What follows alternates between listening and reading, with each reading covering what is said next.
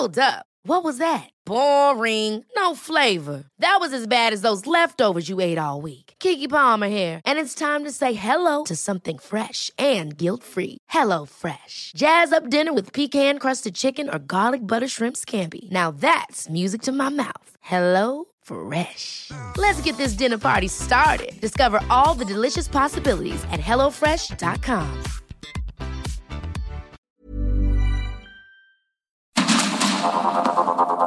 Heraldo Media Group presenta Sergio Sarmiento y Lupita Juárez.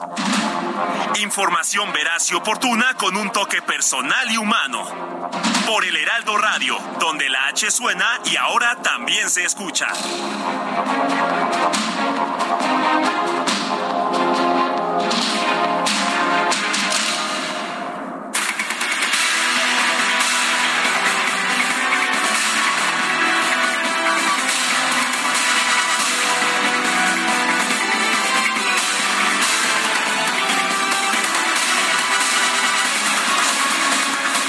Una vez más se registraron, se registraron enfrentamientos violentos allá en la frontera entre el estado de Jalisco y Guanajuato.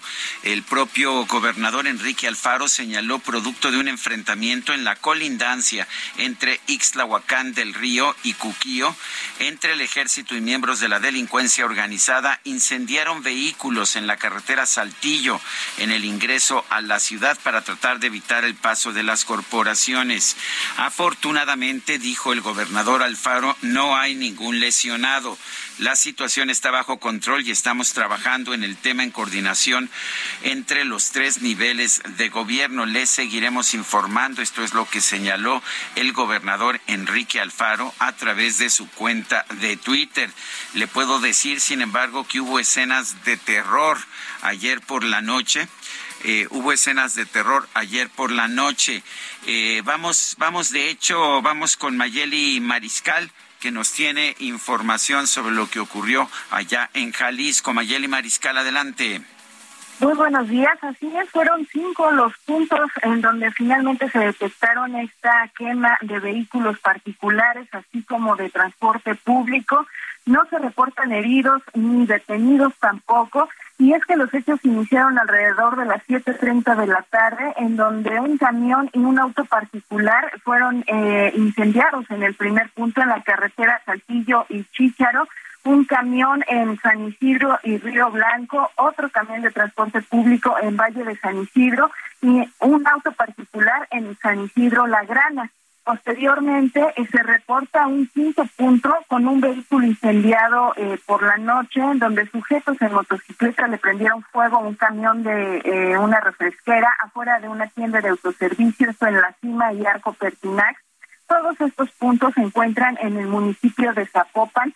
Adicionalmente, en la avenida Periférica y la Experiencia se colocaron pues algunos aditamentos llamados ponchallantas en donde pues sí eh, provocaron algunos incidentes en vehículos particulares, esto ya cerca de la medianoche, y por lo pronto pues también se registró eh, como parte de los operativos de las fuerzas federales eh, un cateo en la colonia Providencia, esto en el cruce de Verona y Asís.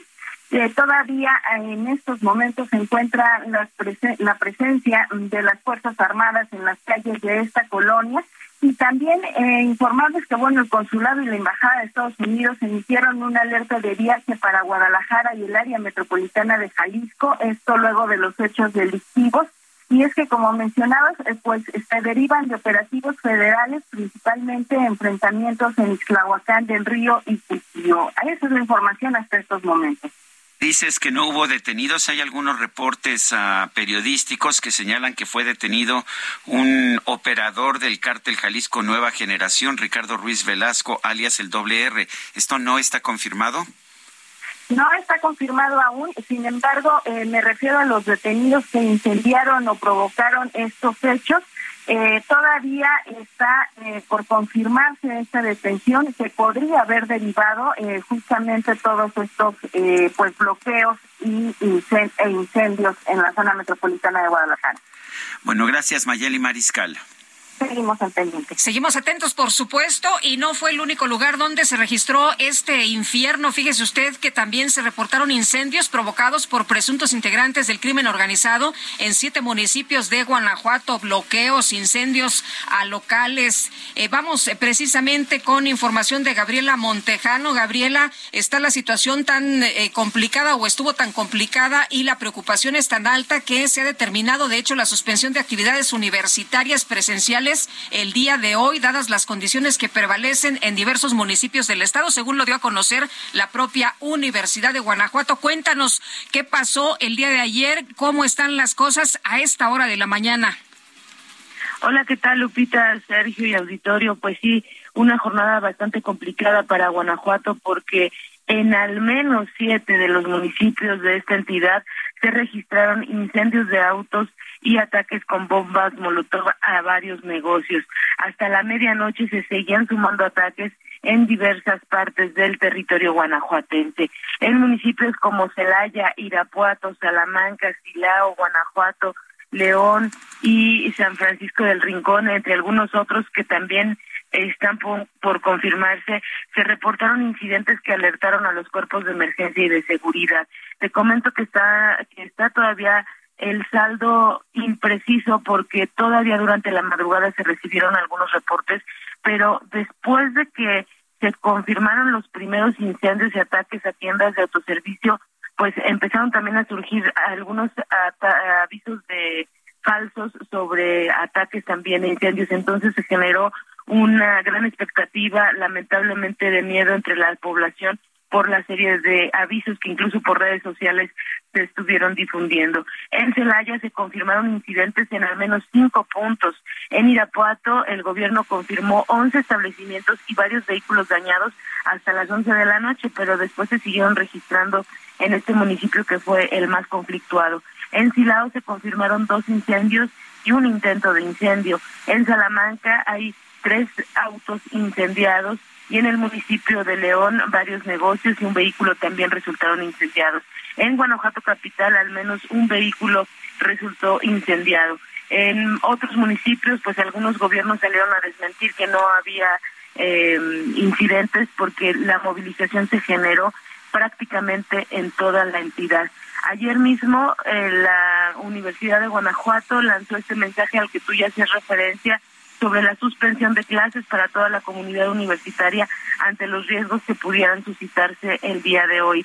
Además, las, en la central de autobuses, algunas líneas de transporte eh, decidieron suspender las salidas a los viajes en Guanajuato debido pues también a toda esta serie de incidentes. Fueron vehículos de transporte público de pasajeros, fueron eh, camionetas, fueron taxis, tiendas eh, de autoservicio Oxxo, fueron también algunas farmacias en Guadalajara, tiendas de electrodomésticos. Así las cosas el día de ayer en Guanajuato. Y inicialmente los, los incendios comenzaron de manera simultánea en Celaya y en Irapuato.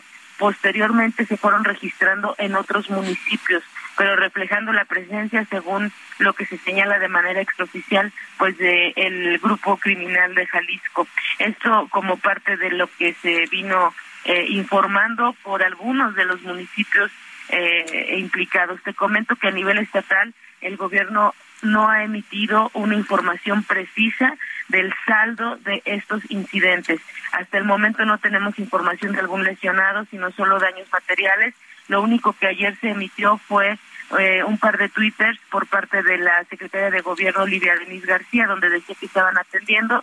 Y más noche, poco después de la medianoche, el gobernador Diego Sinue Rodríguez lanzó un Twitter también en donde decía pues que estaba atento a los operativos que se realizan en toda la entidad. Hoy por la mañana pues amanece una tensa calma, aunque en espera de lo que puedan decir las autoridades respecto a la operatividad. Este es mi reporte desde el estado de Guanajuato, Lupita. No sé si tengas alguna duda. Sí, sí tengo una pregunta, Gaby. Eh, de acuerdo con lo que dijo Olivia García, que tú acabas de mencionar, señaló que se daría seguimiento a las detenciones y a las investigaciones que realizan las autoridades ministeriales. Sin embargo, eh, Diego Sinue no se refirió al tema, no, eh, él solamente decía que no hay lesionados.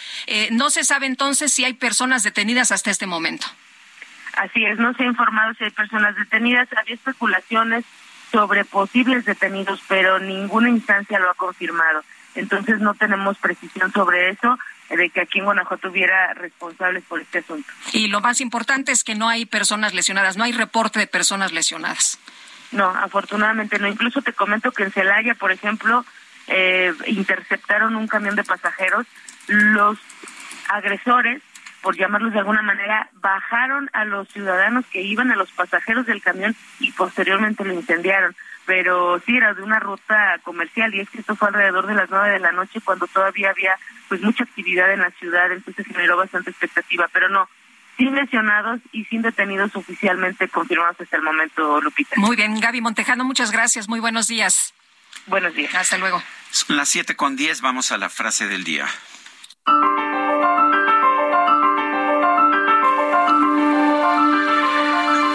Algunos cambian de partido para defender sus principios, otros de principios para defender su partido. Winston Churchill.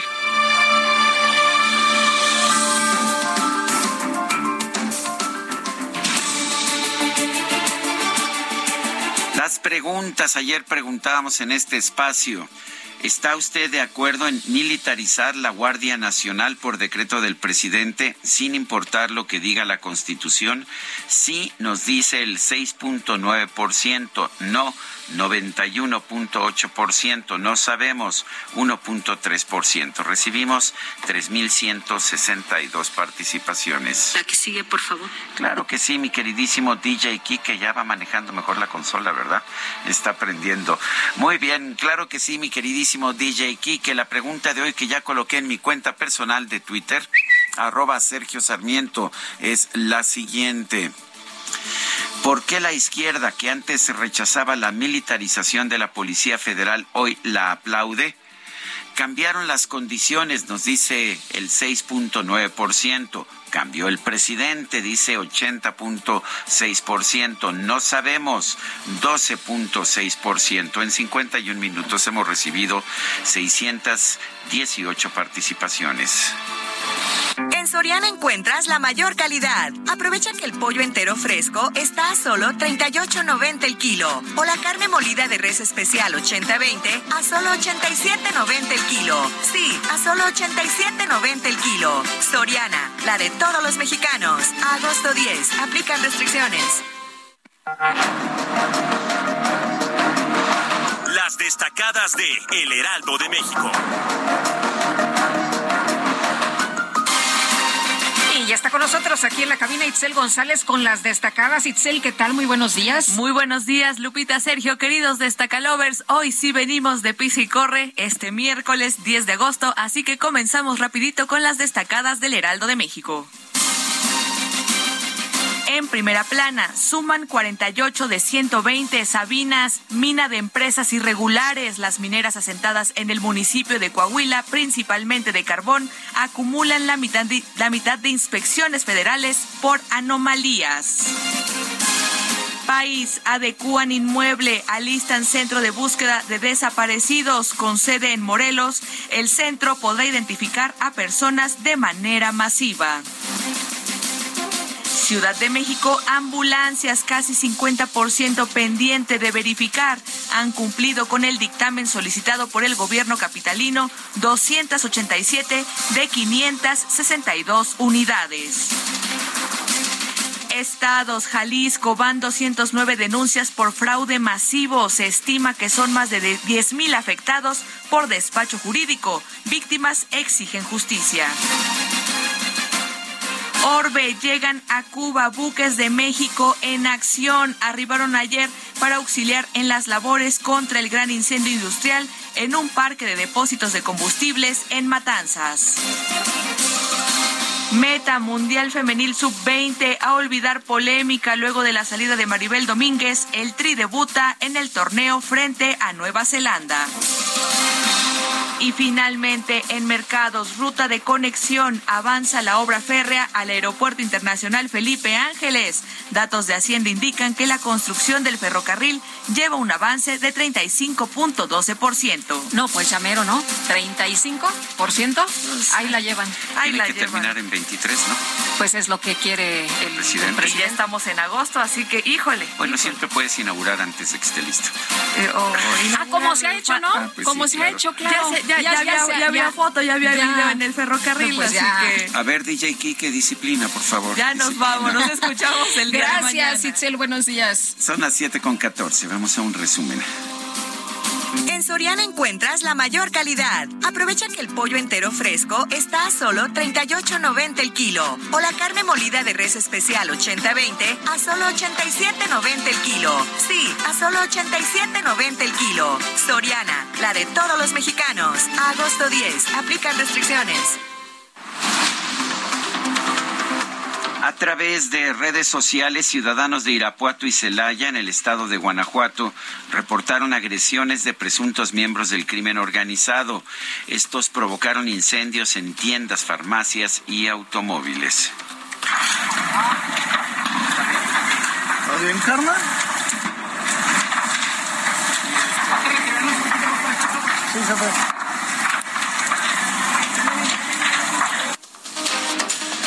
Bueno, pues terrible, terrible lo que ocurrió el día de ayer. Y en Jalisco, un comando realizó bloqueos en la carretera Saltillo con vehículos incendiados tras un enfrentamiento con elementos del ejército en el municipio de Zapopan. Hay imágenes en las que se alcanza a ver cómo estos sujetos descienden de vehículos, eh, se bajan, eh, eh, paran a los otros transportistas y, bueno, pues hacen de las suyas, incendian ahí varios vehículos. En fin, una situación realmente muy muy, grave poderosamente la atención una imagen de las muchas que se difundieron en redes sociales de cómo detienen allá en, me parece, Jalisco, un vehículo, pues un vehículo muy modesto, hacen que se compacto, baje. ¿no? Compacto, hacen que se bajen los ocupantes, entre ellos una señora cargando a un niño y bueno, después queman que las imágenes son brutales, de verdad, y, y, qué bueno que no hay personas lesionadas, Sergio. Yo después que vi las imágenes ayer, Yo también pensé, pensé que, iba a estar terrible. Afortunadamente, afortunadamente no, la gente vivió un infierno momentos de terror. Sin duda vamos a poner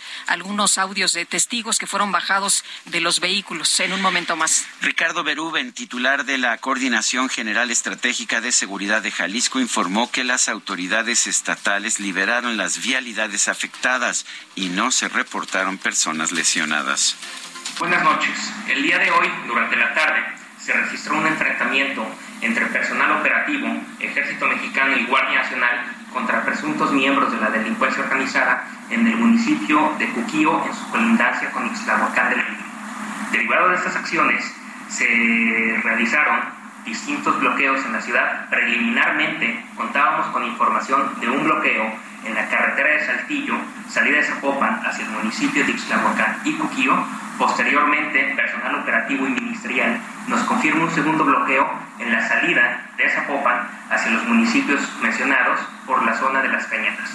Ambos puntos ya fueron neutralizados, está el personal operativo en la zona, los incendios fueron sofocados y se están retirando los vehículos para permitir el paso vehicular. A ver, corrijo el nombre, es Ricardo Sánchez Berúben titular de la Coordinación General Estratégica de Seguridad de Jalisco. Un convoy de agentes ministeriales y elementos federales antisecuestros fue emboscado por un grupo armado en el sur de Zacatecas, lo cual dejó varias unidades dañadas y también a un agresor abatido.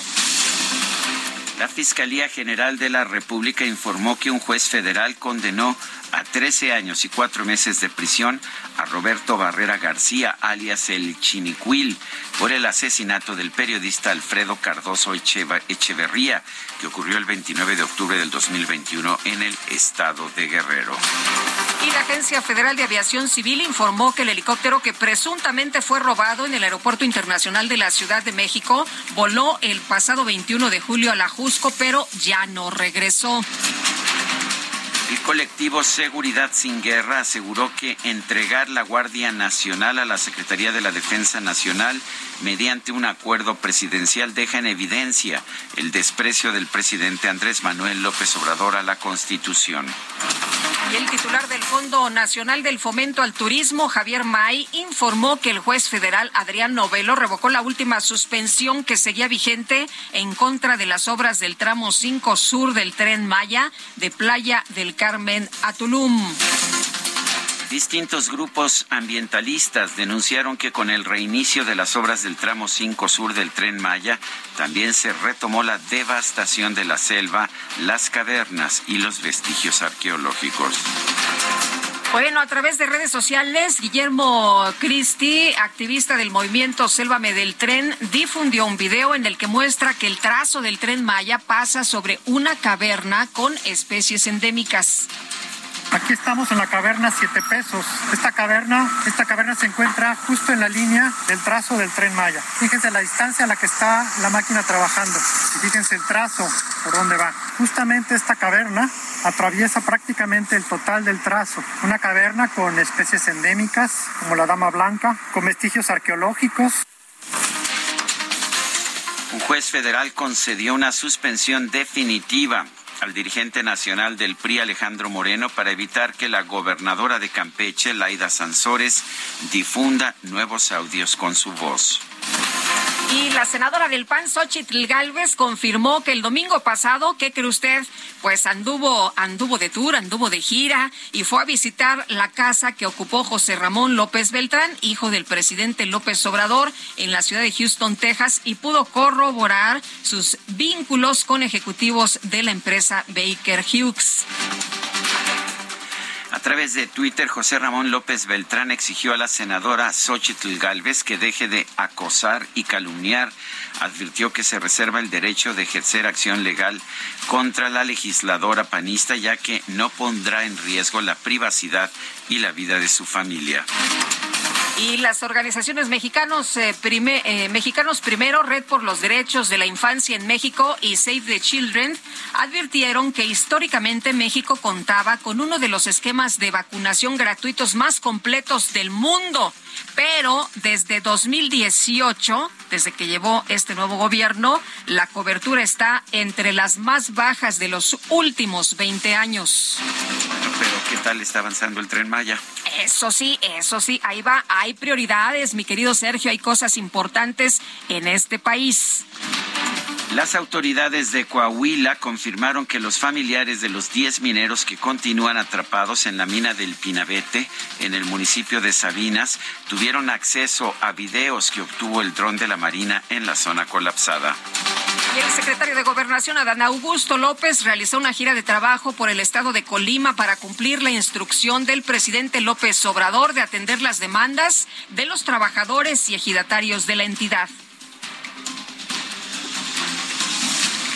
Esta ocasión vamos a estar aquí en Manzanillo. Tenemos programadas cuando menos tres reuniones, una con los trabajadores, como ya dije, quienes representan a los trabajadores sindicalizados al servicio del Estado y de los municipios. Y este vamos a tener también con algunos afectados por una contaminación, entiendo, un desalojo. Y este también hemos estado hablando con locatarios o posesionarios de, de un mercado público y, y atender 5 de mayo y atender otros planteamientos el secretario de Gobernación, Adán Augusto López, informó que el próximo fin de semana el presidente López Obrador va a viajar a Nuevo León para supervisar los avances del plan de apoyo para enfrentar el desabastecimiento de agua en la entidad.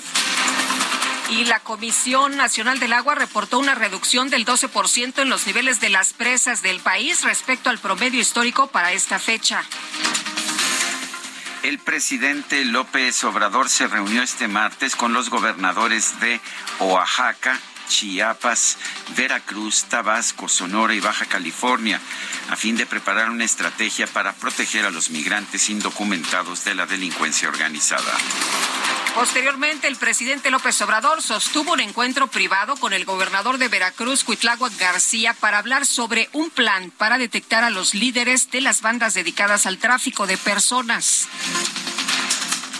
El gobernador de Oaxaca, Alejandro Murat, aseguró que en el encuentro con el presidente se acordó ampliar la coordinación entre autoridades estatales y federales en contra de la trata de personas. Para poder eh, construir mejor, por ejemplo, eh, los delitos. Se habló también eh, de una posible iniciativa que presentará el presidente de la República con el fiscal este, de la República para poder atender mejor el delito de trata de personas. Entonces, son temas de pues administración, de justicia, también de coordinación de las diferentes áreas de seguridad pública. El gobierno de los Estados Unidos anunció formalmente que pondrá fin de manera rápida y ordenada al protocolo de protección al migrante conocido como el programa Quédate en México. A través de Twitter, el presidente de la Junta el presidente de la Junta de Coordinación Política del Senado, Ricardo Monreal, aseguró que la Cámara Alta va a seguir trabajando para impulsar medidas que permitan un flujo migratorio seguro. Vamos a una pausa y regresamos.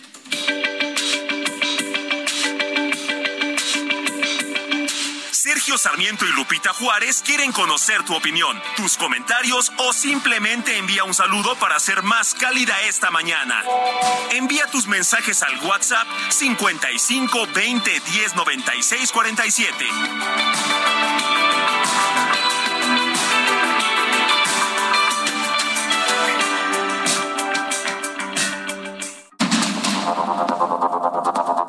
Continuamos con Sergio Sarmiento y Lupita Juárez por el Heraldo Radio.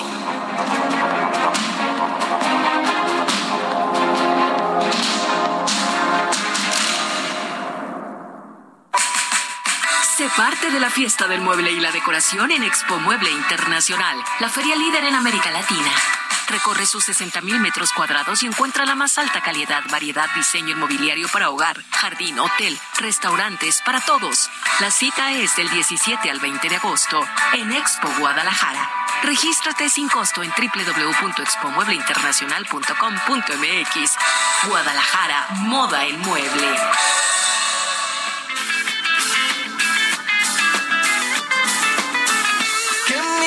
Ojos se despierten con la luz de tu mirada. Yo a Dios le pido que mi madre no se muera y que mi padre me recuerde.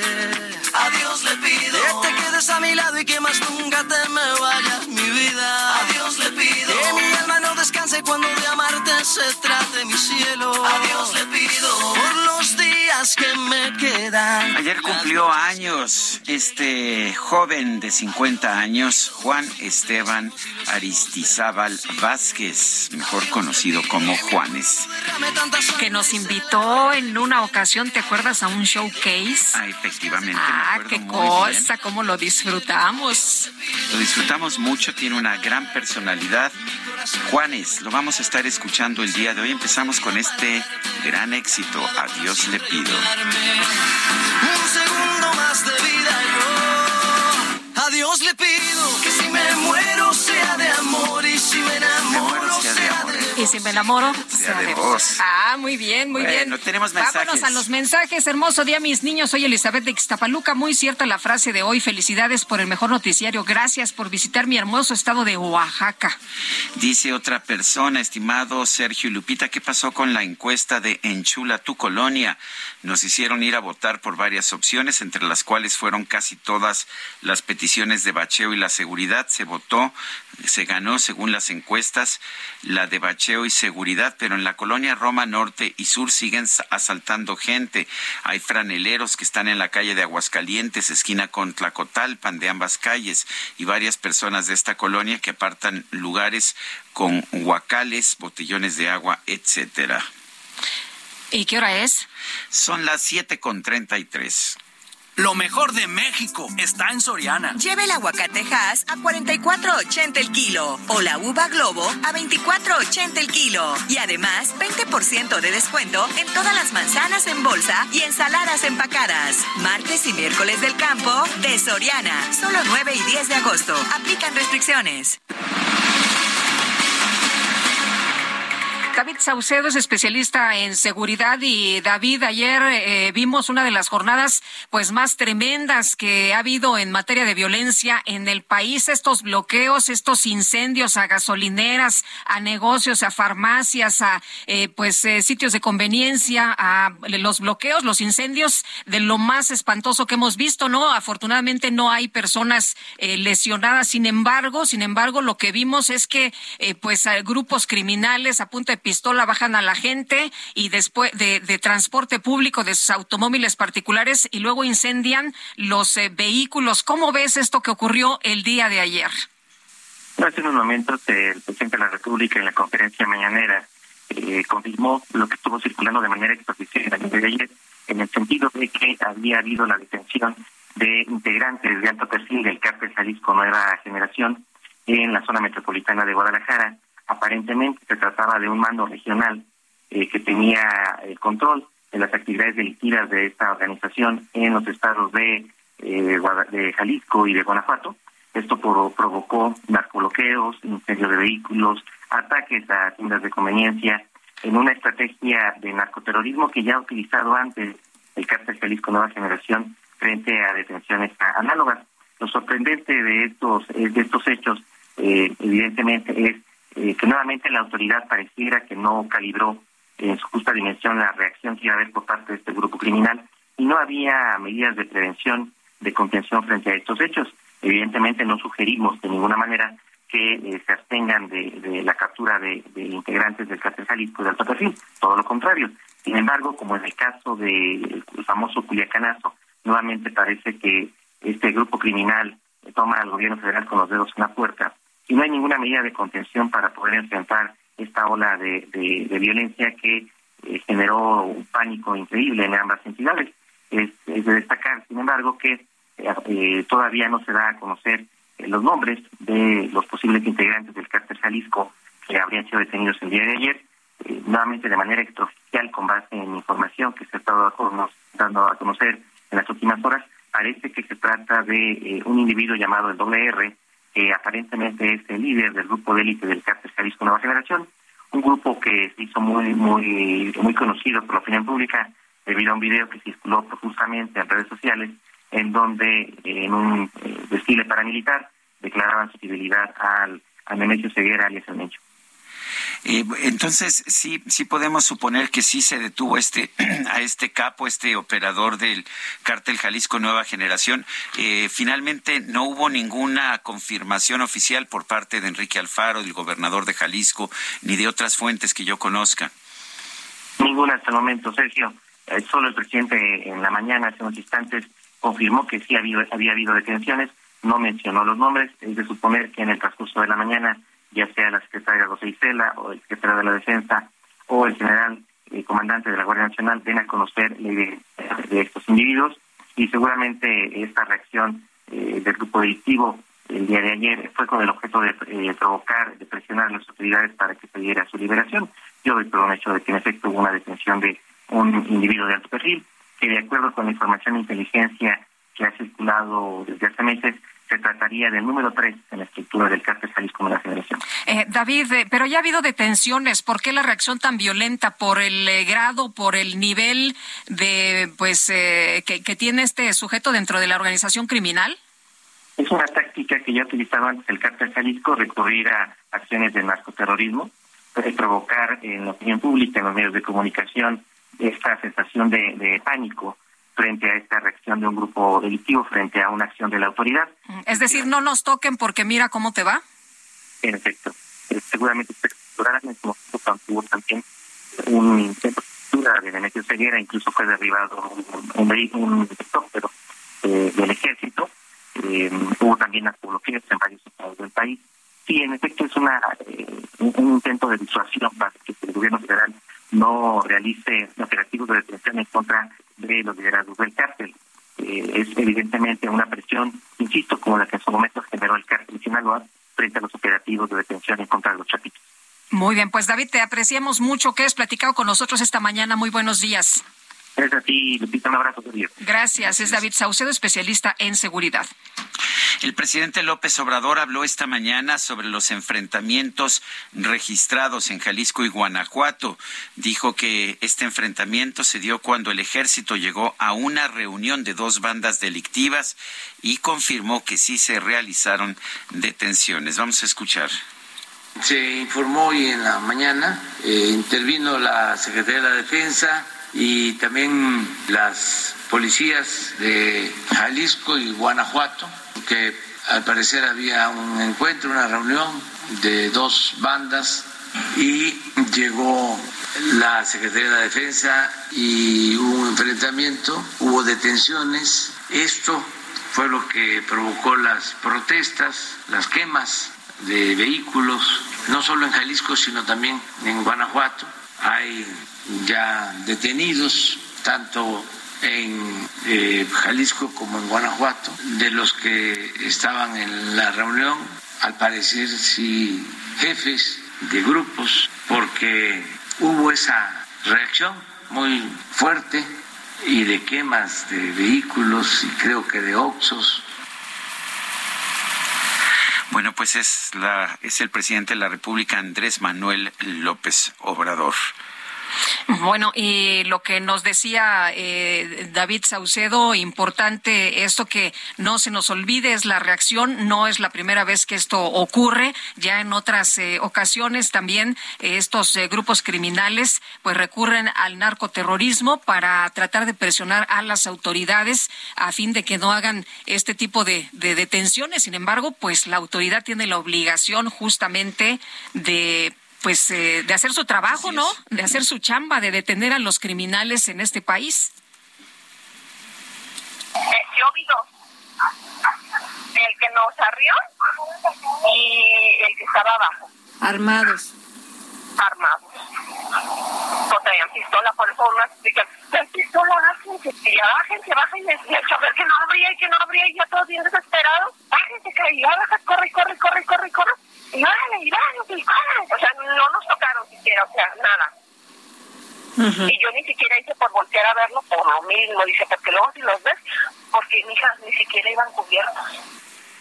Ni siquiera iban cubiertos estos sujetos. Estamos escuchando el testimonio de una señora que fue bajada del camión este que se incendió en San Isidro y este es eh, su testimonio, cómo lo vivió. Fíjate que llama mucho la atención eh, que han comentado justamente que no iban cubiertos. Muchas veces vemos que los delincuentes, estos criminales, se ponen pañoletas o se ponen algunos pasamontañas y en esta ocasión lo que dice la señora, el testimonio que alcanzamos a escuchar es este. Ni los volteé a ver por seguridad. Imagínate, ellos ya no se cuidan de que los veas o no los veas. Quienes se tienen que cuidar son los testigos de no voltear a verlos por seguridad, por miedo y porque no les vayan a hacer algo después. Un juez federal de Texas anuló la orden de restablecer el programa Quédate en México, que permite al gobierno del presidente Joe Biden poner fin a la medida que obliga a los solicitantes de asilo a esperar fuera de Estados Unidos el trámite de sus casos. Vamos a conversar con Eunice Rendón, ella es experta en seguridad y migración, la tenemos en la línea telefónica. Eunice Rendón, gracias por tomar nuestra llamada. ¿Cuál es ya la situación legal? ¿Cómo queda este programa Quédate en casa con esta decisión? Hola, ¿cómo están? Buenos días. Buenos días. efectivamente, eh, con esta decisión ya final se puede eliminar el programa de quedas en México o en México, como también se conocía, o los protocolos también de, de, de. Y eh, justamente ha sido un programa que ha pasado por varias decisiones. Recordemos que esta política la instaura Trump en 2017 y, y justamente lo que hace es que los migrantes solicitantes de refugio en Estados Unidos tienen que esperar lado mexicano todos sus procesos. Esto ha sido tortuoso, ¿no? Este programa ha violentado mucho el debido proceso de los casos de, refugio en Estados Unidos, además de, pues ha habido muchas quejas en todos sentidos, desde que lo citan unas horas antes que va a ser su corte, en fin, muchas cosas que violentan el debido proceso, que además es esto se complicó con la pandemia, porque pues eh, algunos de ellos están en campamentos insalubres, esperando justamente esta cita y este proceso. Entonces, bueno, esto eh, dejó a más de 60 mil personas en la primera etapa de este programa paradas en la frontera con México, en varios puntos fronterizos de nuestro país. Y luego recordemos que Biden, eh, como una promesa de campaña, justamente ofrece terminar con este programa. Cuando gana, termina con el programa, que además se tardó como tres meses en poderlo terminar porque iba pasando la gente en gotero a Estados Unidos para esperar ya de aquel lado su proceso.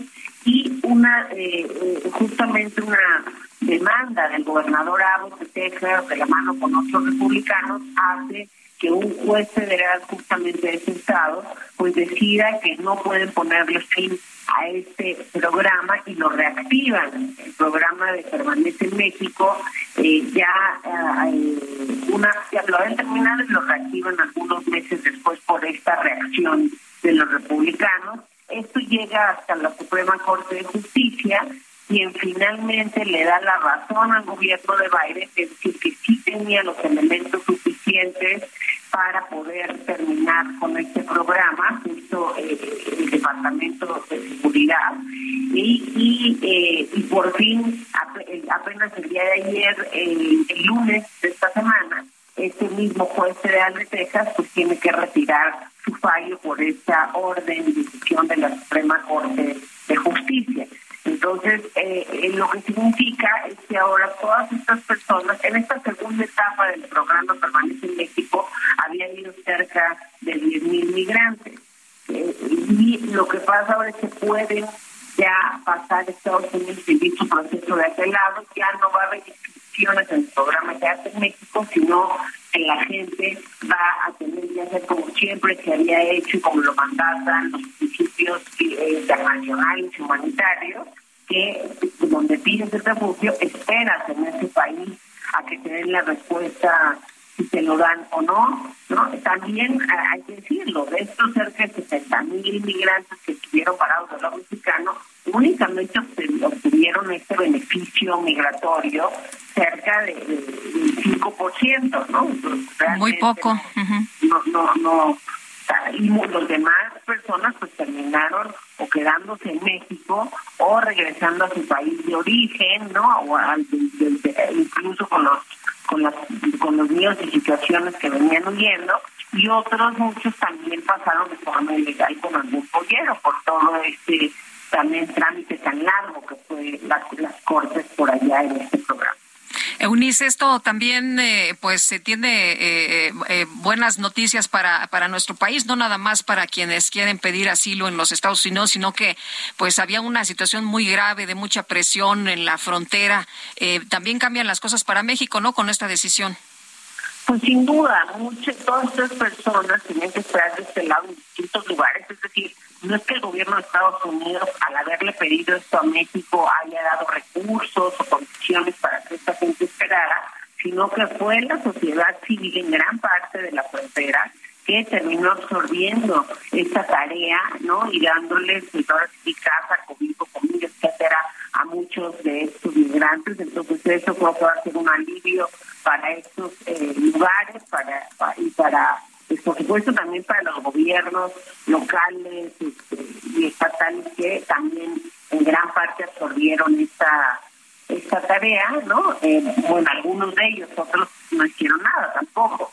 Este, entonces yo creo que sí va a ser un alivio este, en términos también de todos los migrantes que tenemos en la frontera norte, porque están los de quedas en México, también están los del título 42, que eso sigue activo, que es eh, este mecanismo mediante el cual deportan a la gente con el pretexto de la pandemia, de que pueden ser un poco de contagio para los estadounidenses, que eso tampoco ya tiene mucho sentido por la vacuna y por la condición actual en la que estamos pero tampoco han dejado los republicanos que Biden termine con este programa. Entonces, en la frontera norte están quedas de México, título 42, los del título 8, que es la deportación tradicional, y además deportaciones expeditas que se han activado y también están ahí presentes y activas en esta frontera. Entonces, sí hay una gran concentración de migrantes. Muchos de estos solicitantes de refugio vienen en unidades familiares. Estos son familias completas lo que está de este lado. Entonces, es una buena noticia para los migrantes y para México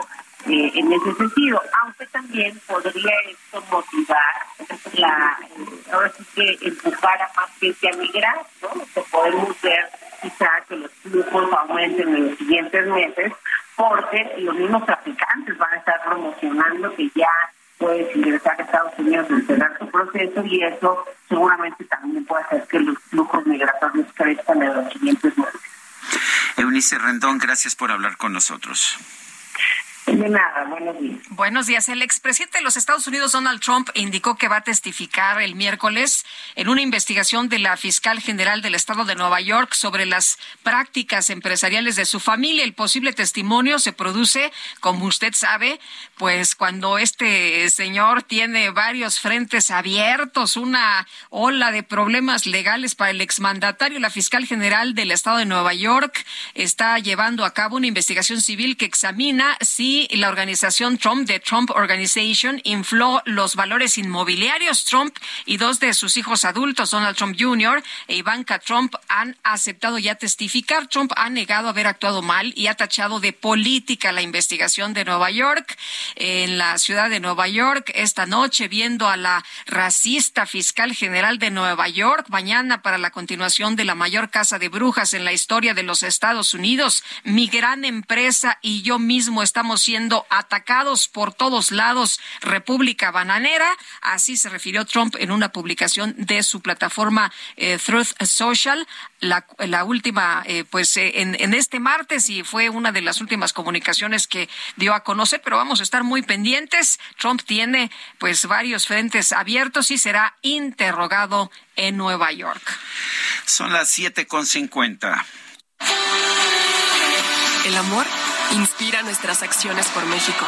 Reforestando la tierra, reciclando, cuidando el agua, impulsando a las mujeres y generando bienestar en las comunidades. Juntos somos Coca-Cola y contigo el amor multiplica.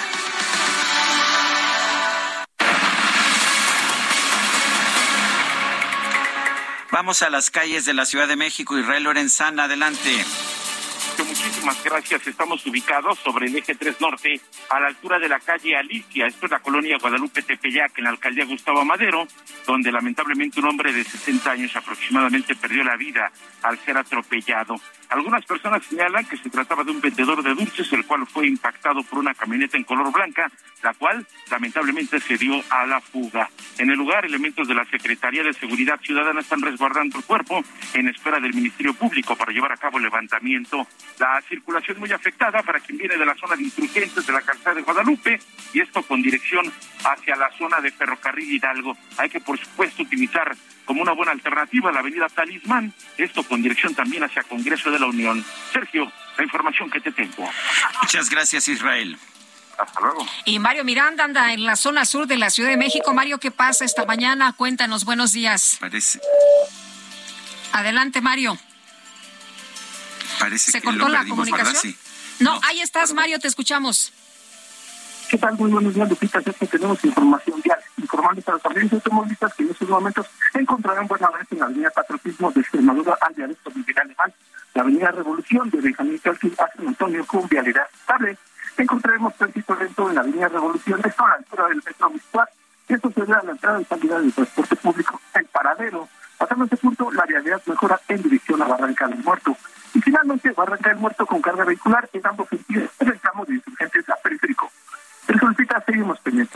Gracias, muy buenos días, Mario. Hasta luego.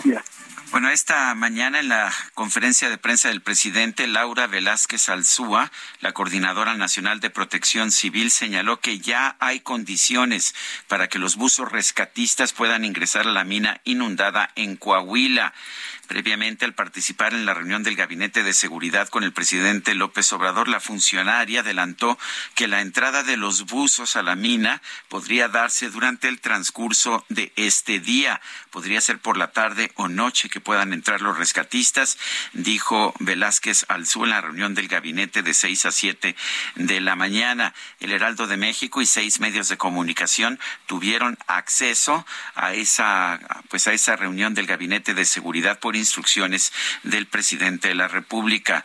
En la mañanera, la coordinadora de protección civil explicó que en el pozo 2 de la mina hay un tirante por bombear de seis metros. Vamos a escuchar estamos aquí de manera permanente. y muy importante resaltar que somos eh, parte de los tres niveles de gobierno quienes nos coordinamos y trabajamos de una manera muy ordenada y concentrados para poder rescatar a, los mineros.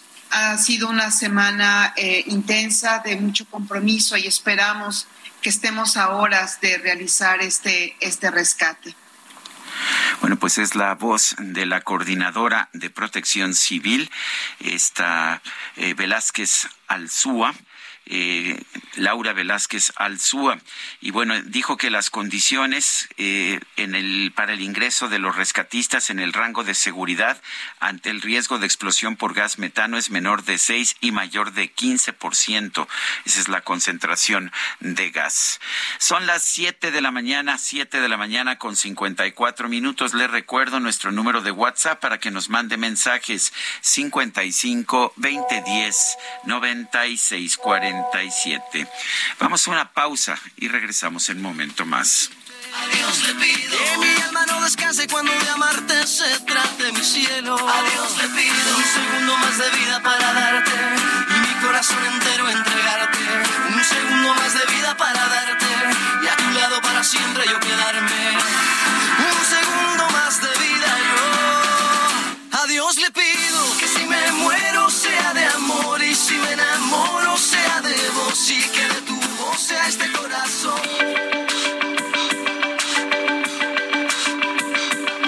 Sergio Sarmiento y Lupita Juárez quieren conocer tu opinión, tus comentarios o simplemente envía un saludo para ser más cálida esta mañana. Envía tus mensajes al WhatsApp 55 20 10 96 47.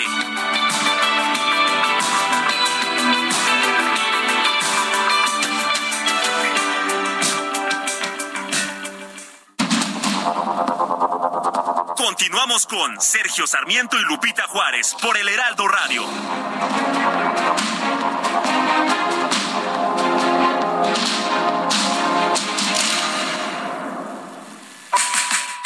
Sé parte de la fiesta del mueble y la decoración en Expo Mueble Internacional, la feria líder en América Latina. Recorre sus 60.000 metros cuadrados y encuentra la más alta calidad, variedad, diseño inmobiliario para hogar, jardín, hotel, restaurantes, para todos. La cita es del 17 al 20 de agosto en Expo Guadalajara. Regístrate sin costo en www.expomuebleinternacional.com.mx.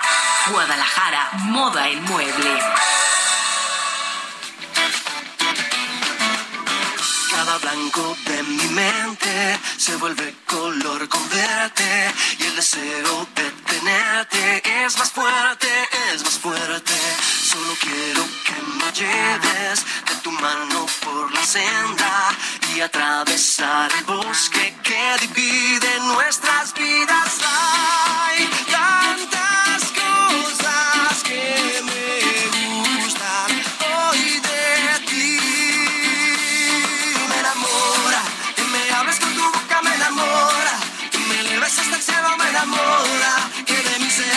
Soñadora, esperanza de mis ojos. Pues sí, me enamora. Canta Juanes, ayer cumplió 50 años. Esta es una de las canciones que me gusta de él. No todo me gusta de él, hay algunas letras que me parecen un poquito forzadas, un poco pretenciosas, pero cuando, cuando le da rienda suelta a la alegría me parece que es maravilloso. En fin, el hecho está en que estamos escuchando a este gran cantante colombiano, me enamora, muy popular de hecho. A mí también me enamora, ¿eh? Me enamora, me enamora el Juanes. Oye, lo, fui, fácil, lo fui a ver en, eh, con este, ay, con Mon Laferte que también hicieron una canción juntas. Ahí no te invité, fíjate, pero estuvo también padrísimo, padrísimo. Y la pasamos muy bien. Él, como siempre, sensacional. No, hombre, qué buena música que hace Juanes. Vámonos a los mensajes. Querido Sergio Lupita, vivo en Zapopan y ver lo que pasó ayer es triste y da miedo, es lo que nos dice Maggie. Ay, Maggie, ¿qué te podemos decir? La situación de ayer estuvo terrible. Escuchábamos ya algunos testimonios de las personas que bajaron de este autobús ahí en San Isidro y que decían, no, de plano, la verdad de las cosas es que mejor me agaché para ni verles la cara porque ni encapuchados venían estos sujetos que, pues Sergio, parece que las calles son de ellos. Ya el presidente muy temprano daba a conocer que si hay detenidos, que se trataría de jefes del narcotráfico y que pues esto desataría, desataría la furia de los sicarios de este grupo criminal. No se refirió al grupo criminal como tal, pero pues ha eh, señalado que se trata del cártel Jalisco Nueva Generación. Dice otra persona, buen día, excelente equipo de información, Juan es excelente.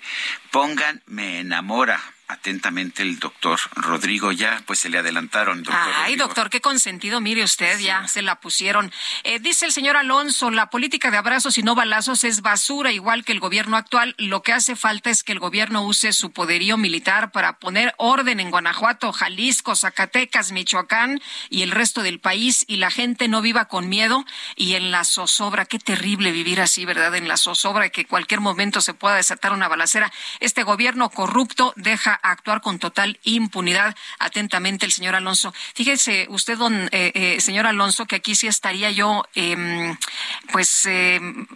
En, en, una posición distinta a lo que usted dice. Si esto ocurrió fue porque se está haciendo este trabajo, porque hay personas detenidas. Efectivamente, y eh, nos dicen que ya se acabó la guerra contra las drogas, pero la verdad es que eh, las Fuerzas Armadas, que ahora son policías, han detenido a 27.194 personas acusadas por narcotráfico en lo que va de este sexenio. Nada más, eh, no es que se haya acabado la guerra contra las drogas, es que ya no se le llama así pero pues por lo demás lo que están haciendo es estar cumpliendo con su con su responsabilidad. Son las ocho de la mañana con cinco minutos. Vámonos al clima. Lo mejor de México está en Soriana. Lleve el aguacate Hass a 44.80 el kilo o la uva Globo a 24.80 el kilo. Y además, 20% de descuento en todas las manzanas en bolsa y ensaladas empacadas. Martes y miércoles del campo de Soriana. Solo 9 y 10 de agosto. Aplican restricciones. El pronóstico del tiempo con Sergio Sarmiento y Lupita Juárez.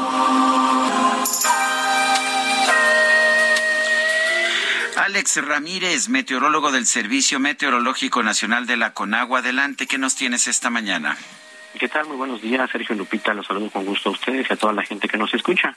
Y bueno, les comento que para hoy tenemos el ingreso de la onda tropical número 21 sobre la península de Yucatán, que en combinación con un canal de baja presión sobre el sureste de México ocasionarán lluvias fuertes a puntuales muy fuertes en Tabasco y la península de Yucatán e intensas en Oaxaca y Chiapas, todas acompañadas de descargas eléctricas, fuertes rachas de viento y posible caída de granizo. Asimismo, sobre el noroeste del país, el monzón mexicano ocasionará lluvias fuertes a muy fuertes en Chihuahua, Sonora, Durango y Sinaloa, con descargas eléctricas y posibles granizadas. Además, también tenemos un canal de baja presión sobre el interior del país, que en interacción con el desplazamiento de la onda tropical número 20 sobre el occidente del territorio, originarán lluvias puntuales intensas en Guerrero, así como puntuales fuertes a muy fuertes sobre el occidente, además del centro del territorio nacional, incluido el Valle de México. Cuanto a las temperaturas máximas, les comento que se mantendrá el ambiente vespertino cálido a caluroso, con temperaturas máximas superiores a los 40 grados centígrados en zonas de Baja California, Sonora, Coahuila, Nuevo León y Tamaulipas. Y bueno, Sergio Lupita, finalmente les comento que para la Ciudad de México se pronostica cielo nublado durante todo el día con incremento de nubosidad por la tarde y probabilidad de intervalos de chubascos con descargas eléctricas. En cuanto a la temperatura, la máxima será de 23 a 25 grados centígrados y la mínima para mañana será de 11 a 13 grados centígrados. Sergio Lupita, esta es la información que tenemos desde el Servicio Meteorológico Nacional. Que tengan un excelente día. Alex Ramírez, muchas gracias. Hasta luego. Hasta luego, muy buenos días. En información de último momento, el expresidente Donald Trump ha llegado a la oficina de la Procuradora General de Nueva York. Va a declarar, será interrogado allá en Nueva York, pues eh, sobre las investigaciones eh, que se están haciendo por parte de la Fiscalía General en el caso de propiedades de Trump. Van a estar tratando este tema si la organización Trump infló los valores de las propiedades. Esto es para lo que va a declarar el día de hoy el expresidente de los Estados Unidos. El juez federal Adrián Novelo dejó sin efectos la última suspensión definitiva contra el tramo 5 sur del tren Maya que corre de Tulum a Playa del Carmen. Es el mismo juez que primero concedió estas suspensiones definitivas. Para tratar de entender el tema, tenemos en la línea telefónica a Francisco Burgoa, abogado constitucionalista y catedrático de la Facultad de Derecho la UNAM. Eh, Francisco Burgoa, gracias por tomar nuestra llamada. Eh, ¿cómo, ¿Cómo se explica esto? Que primero un juez otorgue toda una serie de suspensiones, primero provisionales, después definitivas y después que las eche para atrás una por una. ¿Qué, qué pasó? ¿Qué tipo de, de nuevas pruebas eh, se sometieron a este juez?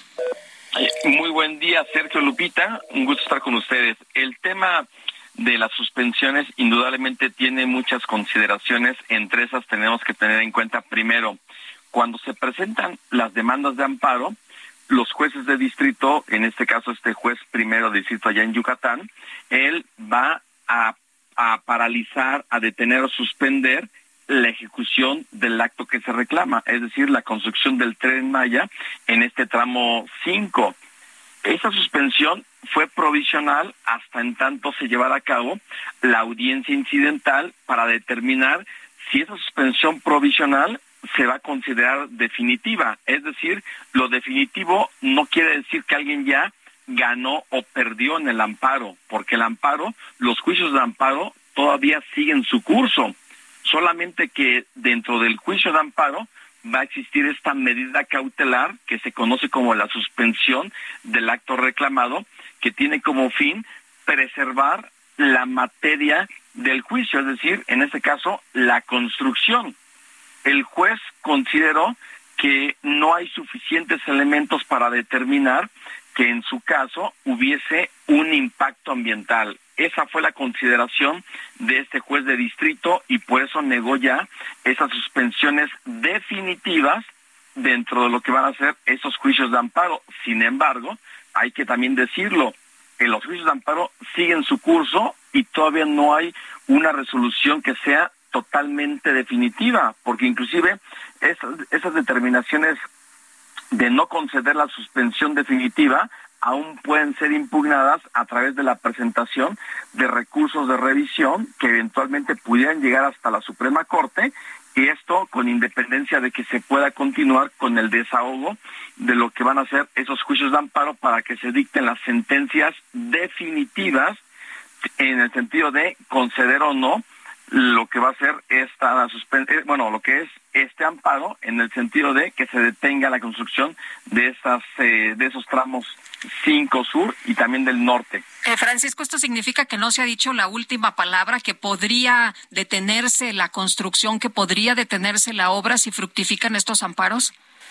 Es correcto, Lupita, y eso es importante decirlo porque el mismo eh, titular de Fonatur, él ya este se ufanaba ayer este en redes sociales diciendo que ya quedó liberado completamente este tramo 5 sur, que fue negada la suspensión definitiva. Digo, eso es cierto, en cuestión de, la, de que se negó la suspensión definitiva, pero como comentaba, aún se puede impugnar esa suspensión, esa negación a la suspensión definitiva y aún así siguen en curso los juicios de amparo. Todavía falta que se tenga la última palabra.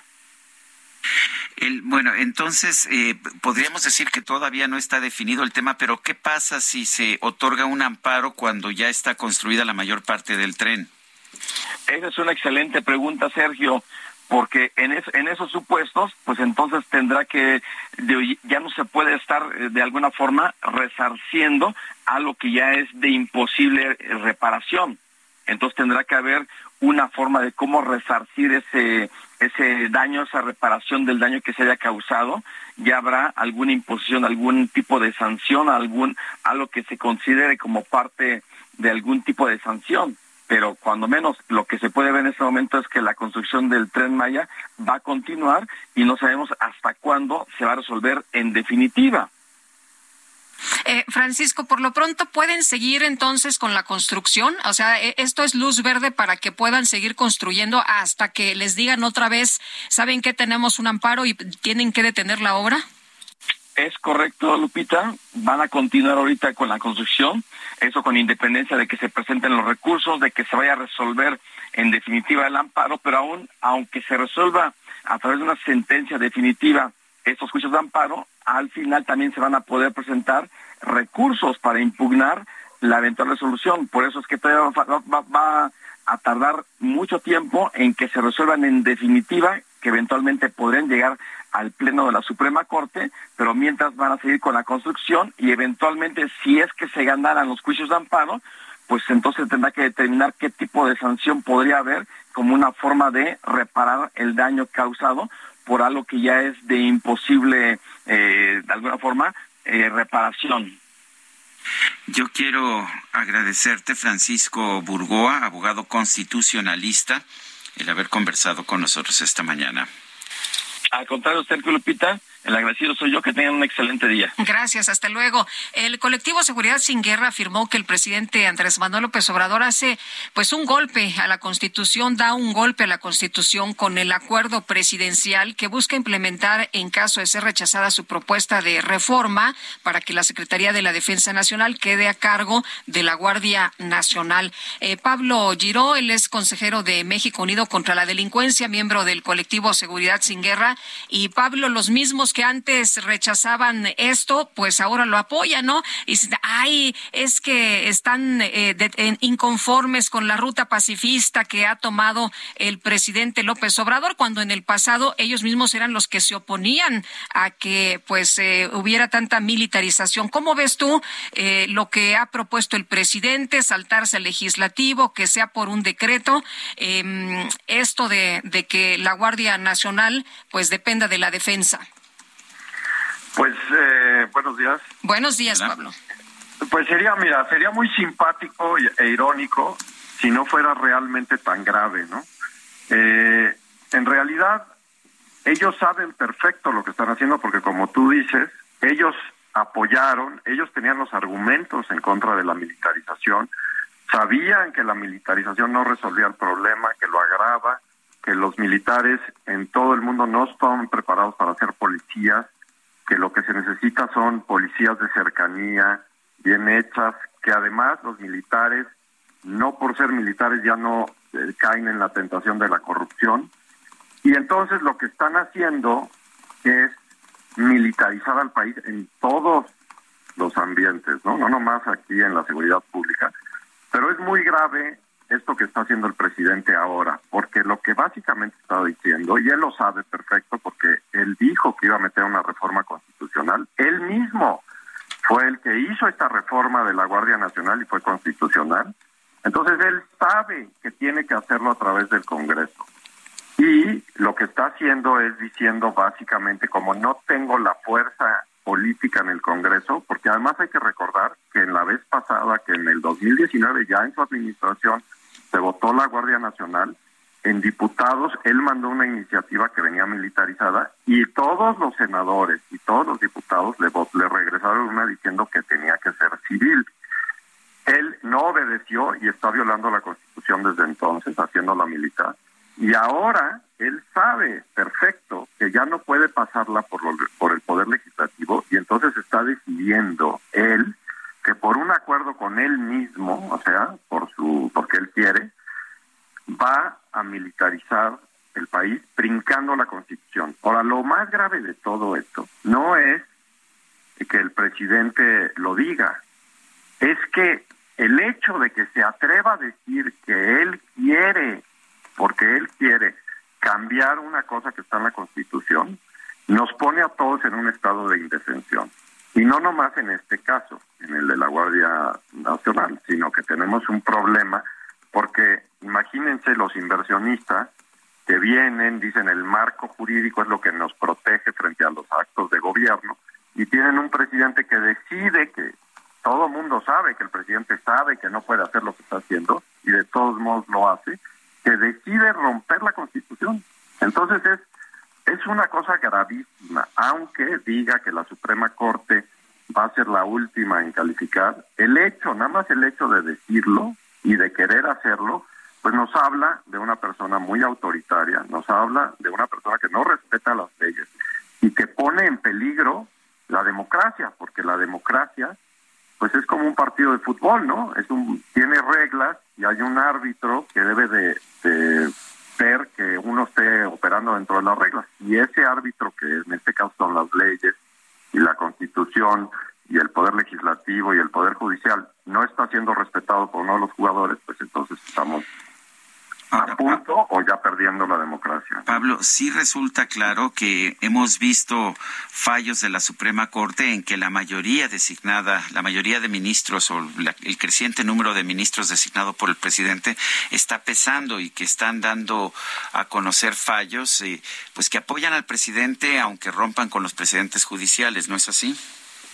Es correcto y también es peligroso porque aunque la Suprema Corte de Justicia avalara este, este acto de autoridad, eh, pues también nos, nos demostraría que ya estamos en un país en donde la Constitución no se respeta, porque la Suprema Corte debe de leer lo que dice la Constitución y decir esto no se concuerda con lo que dice la Constitución.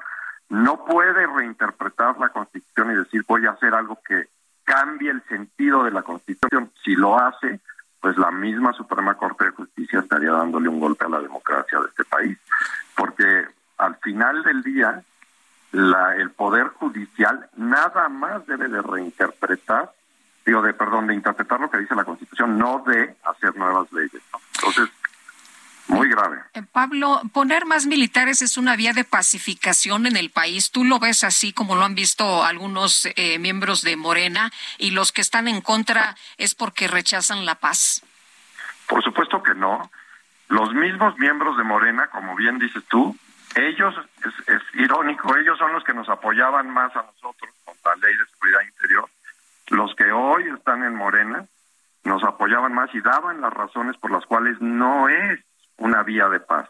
Los militares no están ni aquí ni en ningún lugar del mundo calificados para ser policías. Los militares están calificados para obedecer órdenes, tomar territorios y acabar con el enemigo. La policía no es eso. La policía lo que debe de hacer es tranquilizar las partes, tomar control de una situación, pasarla a un ministerio público que haga una investigación, que se pase a un juez que determine si sí fue o no fue un acto que debe de castigarse. Los militares en ningún lugar del mundo operan así y por eso siempre ha sido peligroso y potencialmente peor tener a los militares en la calle. De hecho, eso es, eso es una cosa que en México ya podemos comprobar. Los militares llevan en seguridad pública muchos años y no han logrado nada. Daban la excusa de que la Policía Federal intervenía, de que los jueces. Desde hace cuatro años el presidente los tiene al mando total de las policías federales y no han acabado con la violencia, de hecho se ha puesto peor, y no han acabado con el crimen organizado, de hecho se ha puesto peor, tienen más territorios eh, tomados y controlados del crimen organizado. Entonces ya tenemos, ya sabemos que en México no funciona. Muy bien. Pablo, muchas gracias por conversar con nosotros. Buenos días. No hay por qué que estén bien. Hasta, luego. Son las 8 de la mañana con 21 minutos. En Soriana encuentras la mayor calidad. Aprovecha que el pollo entero fresco está a solo 38.90 el kilo. O la carne molida de res especial 80-20 a solo 87.90 el kilo. Sí, a solo 87.90 el kilo. Soriana, la de todos los mexicanos. agosto 10. Aplican restricciones. Eh, por lo por lo menos el 27.04% de los accidentes que se registran en nuestro país, de los accidentes viales, fueron uh, provocados por camiones unitarios, tracto, camiones articulados y de doble remolque. Esto lo señala el Anuario Estadístico de Colisiones eh, en carreteras federales alrededor de 2.971 camiones articulados, 2.089 camiones unitarios y 1.427 unidades doblemente articuladas se vieron involucradas en dichos percances. En 2021 se registraron 15.020 accidentes viales.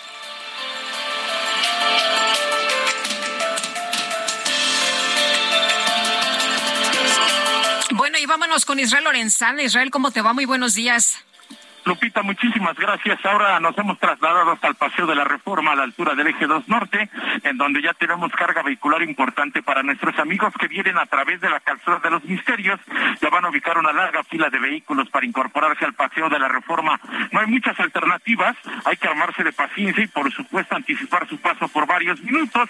Esto con dirección hacia la zona de Avenida Hidalgo. A través del Eje 2 Norte, desde Congreso de la Unión, la circulación aceptable, algunos asentamientos a la altura de Avenida del trabajo, pero nada para abandonar esta arteria. El pavimento está mojado, llovió durante la noche, hay que manejar con mucha precaución. Sergio Lupita, la información que les tengo. Israel, muchas gracias, muy buenos días. Hasta luego. Hasta luego, hay que manejar con precaución esta mañana. Bueno, ya en Estados Unidos se se dio a conocer el índice de inflación del pasado mes de julio fue de 8.5%, es una baja sobre el nivel del 9.1% que se registró en junio, es un pues es una buena cifra después de los avances en la inflación que hemos visto. Cabe recordar que en México se dio a conocer un día antes el índice de inflación fue de 8.15%. Recuerda usted que nos decían, bueno, estamos gastando mucho en subsidios a los combustibles, pero tenemos una menor inflación, dos puntos porcentuales menos que en Estados Unidos. Bueno, pues no, ya ahora se ha reducido esa brecha de 8.5% de inflación en Estados Unidos en julio a 8.15% en México.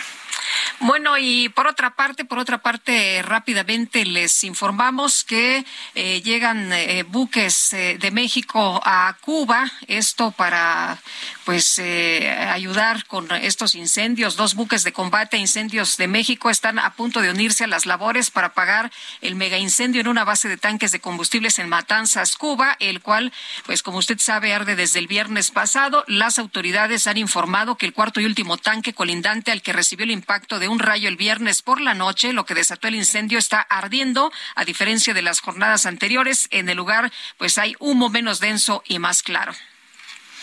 Son las ocho con veinticuatro. Regresamos.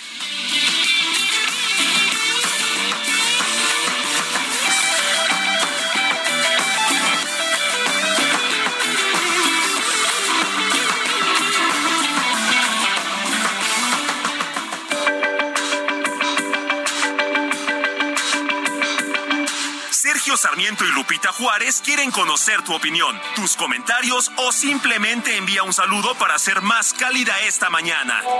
Envía tus mensajes al WhatsApp 55 20 10 96 47.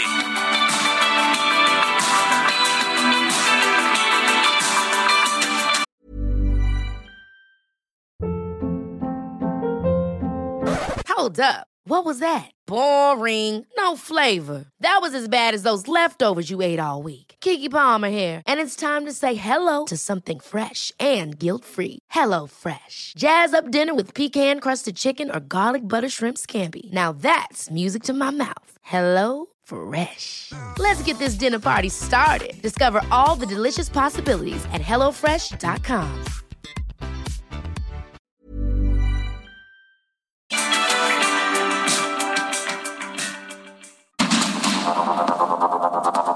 Continuamos con Sergio Sarmiento y Lupita Juárez por el Heraldo Radio.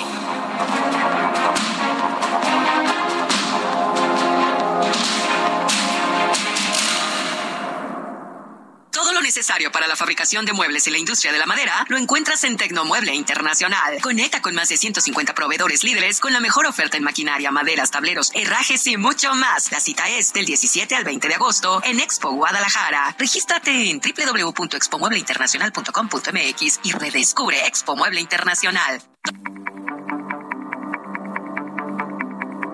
Jaque Mate con Sergio Sarmiento.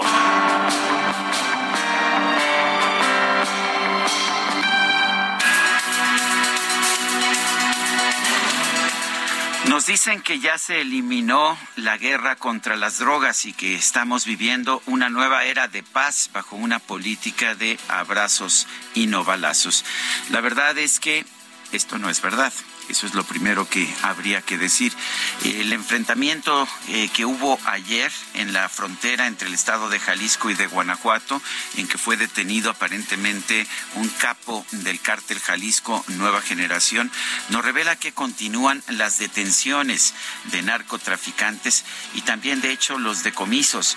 La propia Secretaría de la Defensa Nacional, que ahora cumple también funciones de Policía Federal, nos ha señalado que más de 27 mil personas personas han sido detenidas por narcotráfico en lo que va de este sexenio, pero además que se han decomisado más de 400 mil kilogramos de marihuana y 37 mil de cocaína, además de otras cantidades de otras drogas. No, la guerra contra las drogas no ha terminado y esto me parece que es una de las razones por las que seguimos viendo actos de violencia en distintos puntos de nuestro país.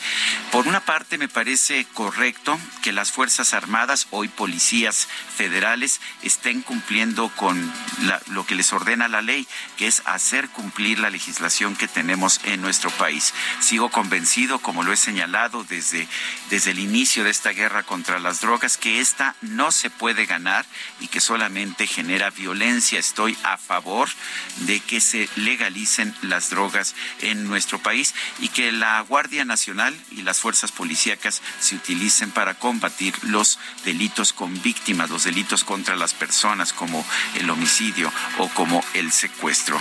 Eh, por otra parte, sí hay que reconocer que por lo pronto las Fuerzas Armadas están haciendo esta labor de policía, eh, que no se ha rendido el Estado mexicano en esta guerra contra las drogas, de manera que el cambio de fondo tendría que venir del Congreso de la Unión.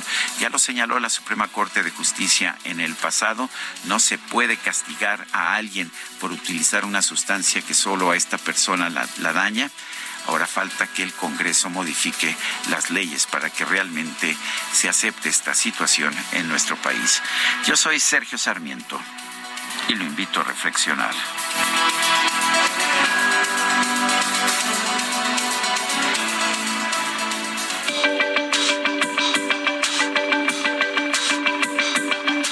Sergio Sarmiento, tu opinión es importante Escríbele a Twitter en arroba Sergio Sarmiento.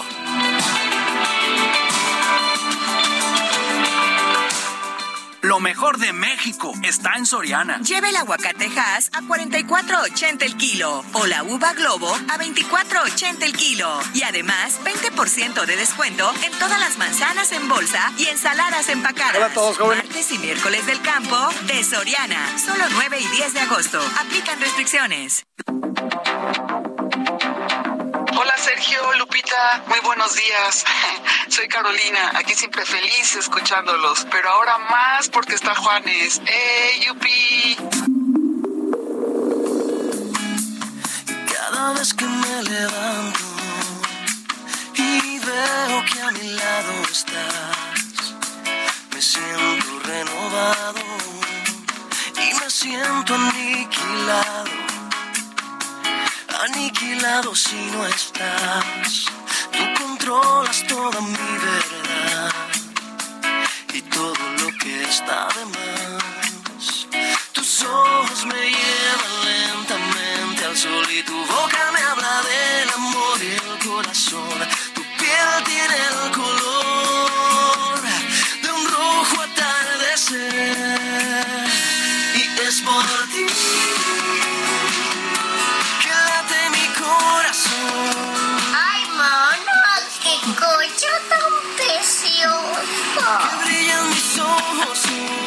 también el DJ Kike es fan, ¿verdad? Ay, ese DJ Kike, qué barbaridad.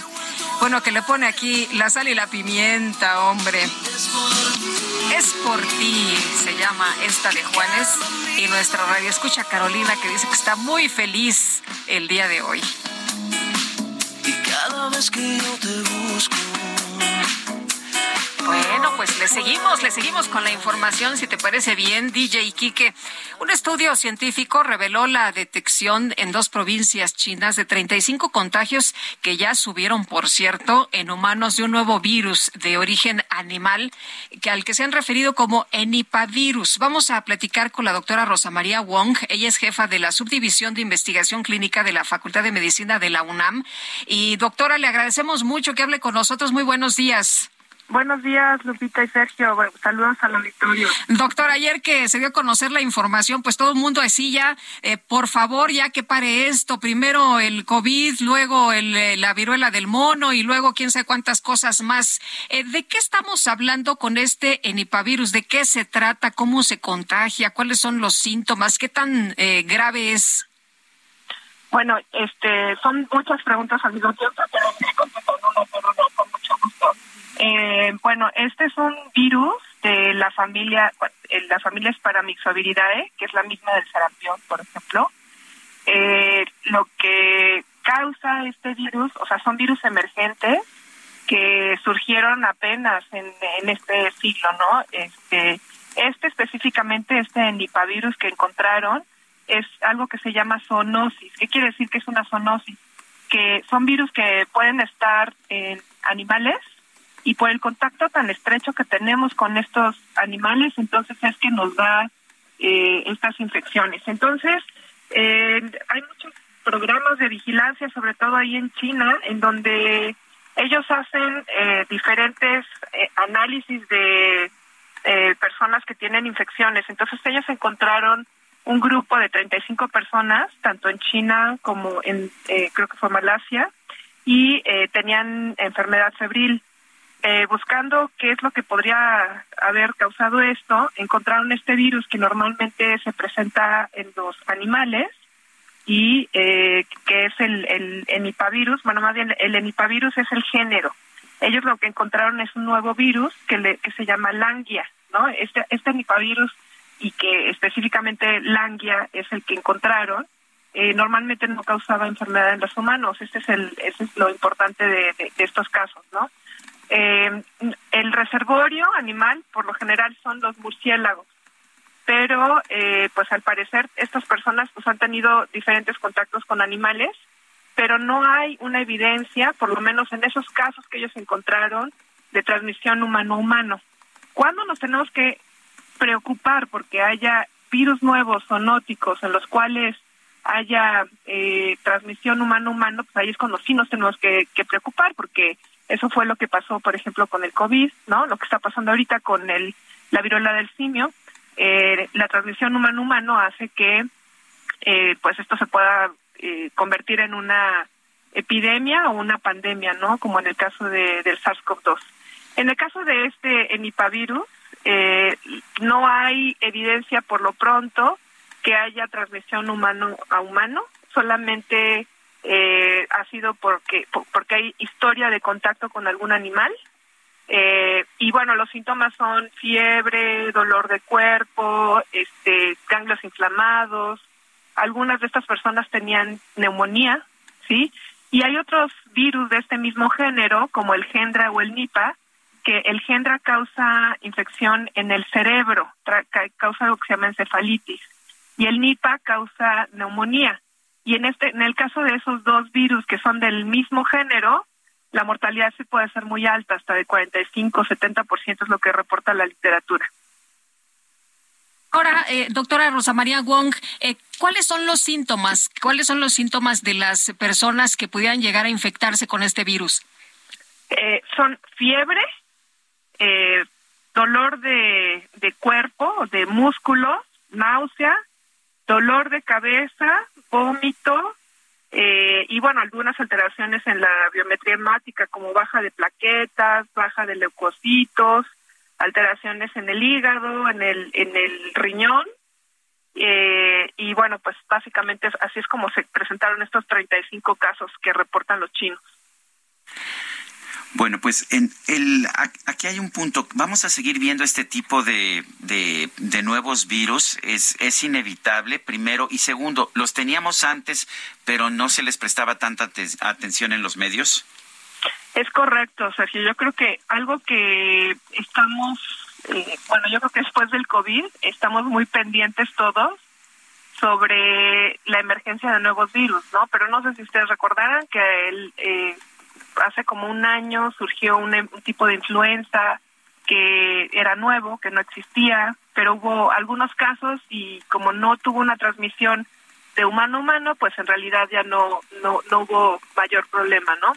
Este, ese mismo virus Nipah, ¿no? Que surgió en Malasia, dio muchos casos de neumonía porque los cerdos contagiaban a los cuidadores y los cuidadores tenían neumonía, pero pues como no había una transmisión humano-humano, pues hubo un brote y listo, ¿no? Ya no hubo ningún problema. Eh, el mismo eh, virus del simio normalmente se encuentra en África, África Central y África Occidental.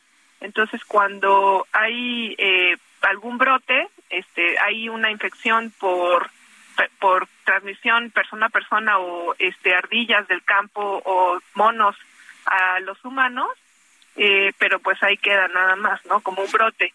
Y pues lo que ha pasado últimamente con el virus del simio es que sí ha habido eh, pues mucha eh, transmisión humano-humano y por eso esta emergencia internacional. Doctora, pero además tenemos mayor movilidad, ¿no? Mucha gente se mueve para todas partes del mundo y, y ahora pues con la facilidad de los transportes que antes no existía.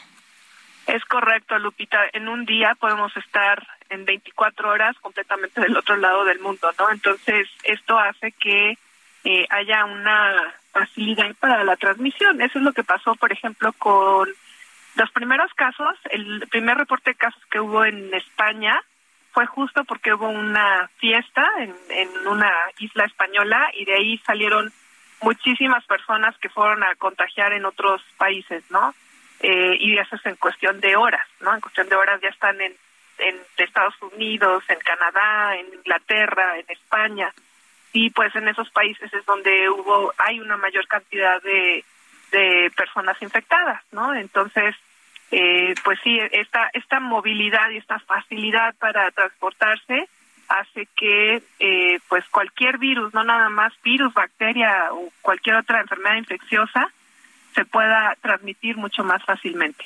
Muy bien, pues doctora, muchas gracias como siempre por explicarnos y por ayudarnos pues a comprender de qué se trata para que la gente no se espante. Ayer decían, ah, ya, por favor, no nos informen. Creo que entre mejor informados estemos, pues mejores eh, opciones, ¿no?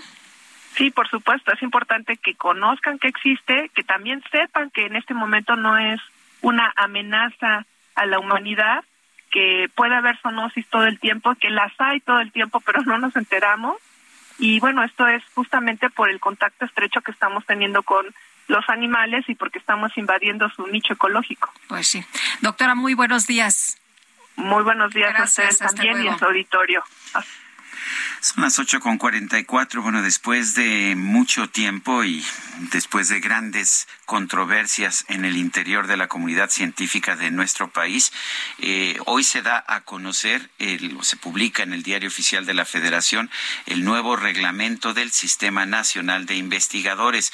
Es un reglamento que busca, pues, recortar el, el costo de los investigadores científicos de nuestro país, que establece nuevas restricciones. Entre las restricciones que hay es si eres, a partir de ahora, si eres investigador, pero trabajas en una universidad privada y no en una universidad pública, se van a negar, se te van a negar los fondos. O sea, el trabajo científico que realicen los investigadores en universidades privadas no tendrá respaldo oficial, al contrario de lo que ocurre en todos los demás países del mundo.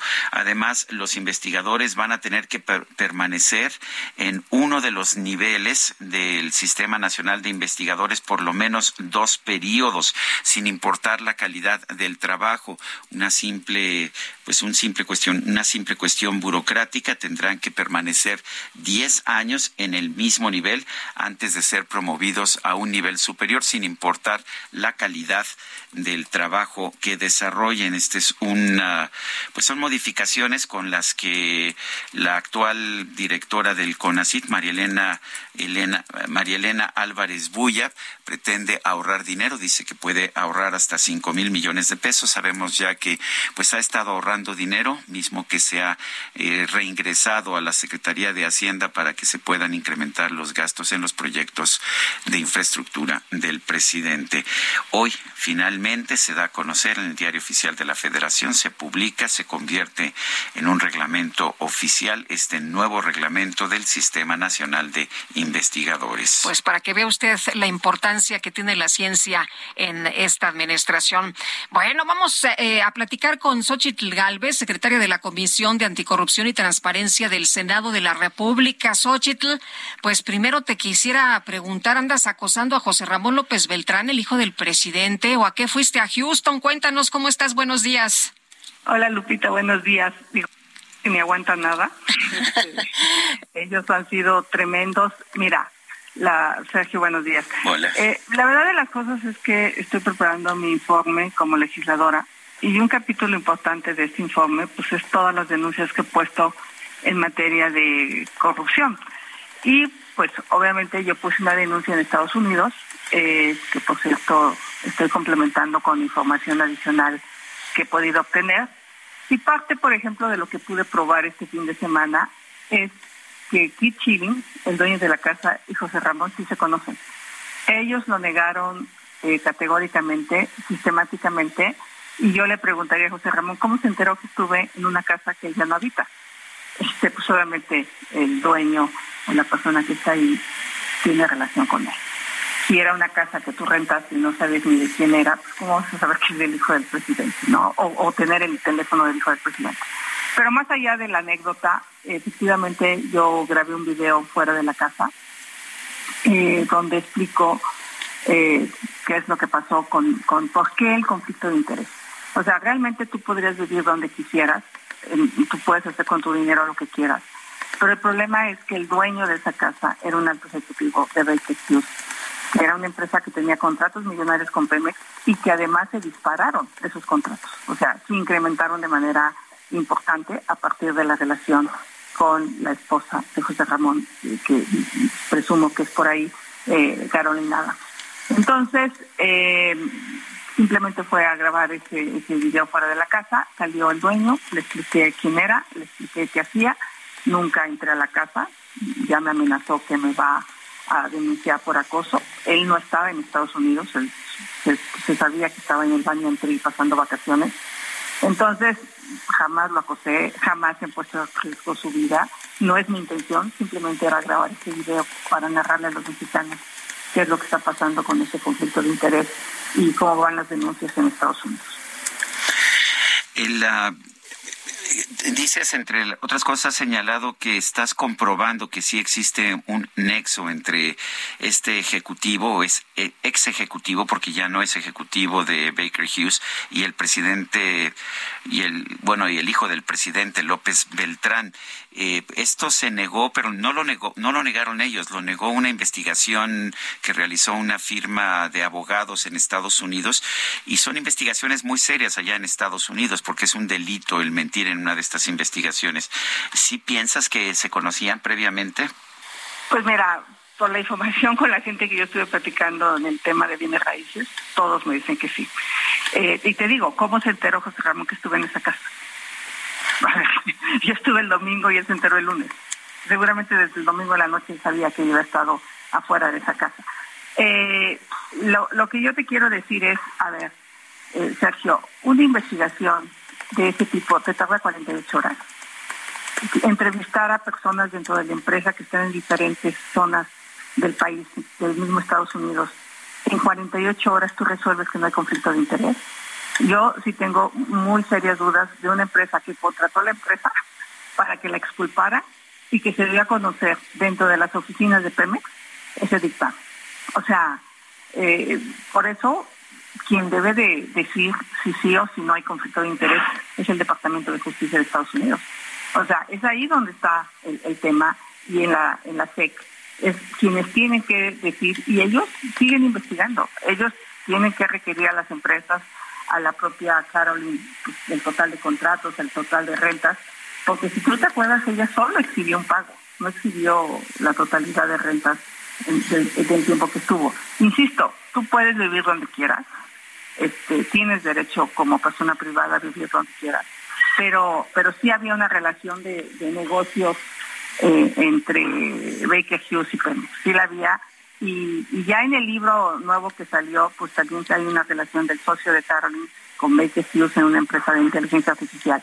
O sea, seguimos conociendo información que creo que sí es valiosa para esto y sobre todo pues para que se investigue y castigue el potencial conflicto de interés. A, mí me parece que esa fue la gran oferta del presidente y, pues tenemos que insistir. Y mi trabajo como senador es ese, este, Sergio, mi trabajo. Eh, eh ¿te preocupa lo que dijo, eh, pues así como una advertencia el, eh, José Ramón? Pues mira, quería ponerle la canción de Uy, qué miedo, pero pues está muy feo, ¿no? no, me preocupa. No me preocupa porque yo leí perfectamente las leyes antes de ir. Y este, pues, tú no puedes ah, ah, grabar videos con contenido sexual, eso sí está súper prohibido en Texas, cosa que yo no hice. Y se considera, eh, tú puedes entrar a un fraccionamiento, el fraccionamiento estaba totalmente abierto no burlé la seguridad, no mentí. Eh, tú llegas al fraccionamiento y las puertas están de par en par abiertas. Y estuve yo en la calle. O sea, yo siempre... ¿En la calle? En la calle. ¿No te metiste a, ninguna parte de la casa? A ninguna parte de la casa, no. O sea, no. Yo estuve absolutamente en la calle este, hay una foto ahí que me pidió el periódico Reforma, se la mandé, estoy a mitad de calle, el video este, está grabado a, mitad de calle. Y pues ahora que den mi informe, pues seguramente van a conocer el, el video completo que grabé afuera de la casa. Muy bien, pues Xochitl, muchas gracias por conversar con nosotros esta mañana. Muy buenos días. ¿Cuándo es tu informe? El 6 de septiembre tengo pensado, estoy viendo la disponibilidad de espacio en Chicotenca, pero pues entre, informaré eso y otras cosas que he hecho como senadora, digo, porque pues, hoy mismo estaré presentando una denuncia por el tema de Fonatur. En fin, mi trabajo es ese, mi trabajo es que se investiguen posibles actos de corrupción. Yo sigo pensando que hay un posible delito. y Eres secretaria de la Comisión de Anticorrupción, ¿no? Exactamente. Bueno, muy bien. Muchas gracias, Ochitl. Gracias. Hasta luego, muy buenos días. Elementos de la Policía Investigadora Ministerial en Guerrero ejecutaron una orden de aprehensión en contra de Bruno Plácido Valerio, fundador del Sistema de Seguridad y Justicia Ciudadana de la Unión de Pueblos y Organizaciones del Estado de Guerrero, la UPOEG, una de estas policías comunitarias que pues que vemos en distintos puntos del estado de Guerrero. Dice la Fiscalía General del Estado que la detención del también fundador de la Coordinadora Regional de Autoridades Comunitarias se registró la tarde de este martes 9 de agosto cerca de la Plaza Central, primer Congreso de Anáhuac. Plácido Valerio acudió al Zócalo de Chilpancingo para participar en el encuentro de culturas e identidades de los pueblos indígenas afro-mexicanos que se realizó en el contexto del Día Internacional de los Pueblos Indígenas y bueno, pues ahora está detenido. Son las 8 de la mañana con 54 minutos. Nuestro número para que nos mande mensajes de WhatsApp es el 55 20 10 96 47. Regresamos en un momento más. De un rojo atardecer, y es por ti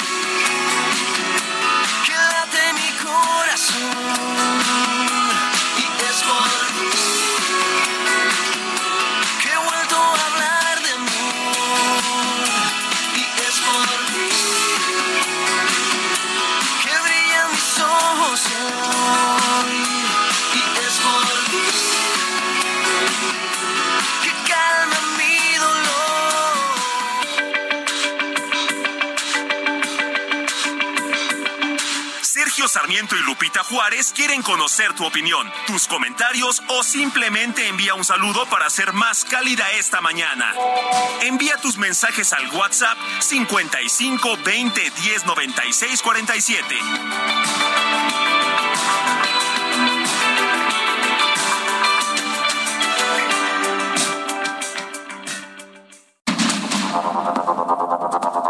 Continuamos con Sergio Sarmiento y Lupita Juárez por el Heraldo Radio.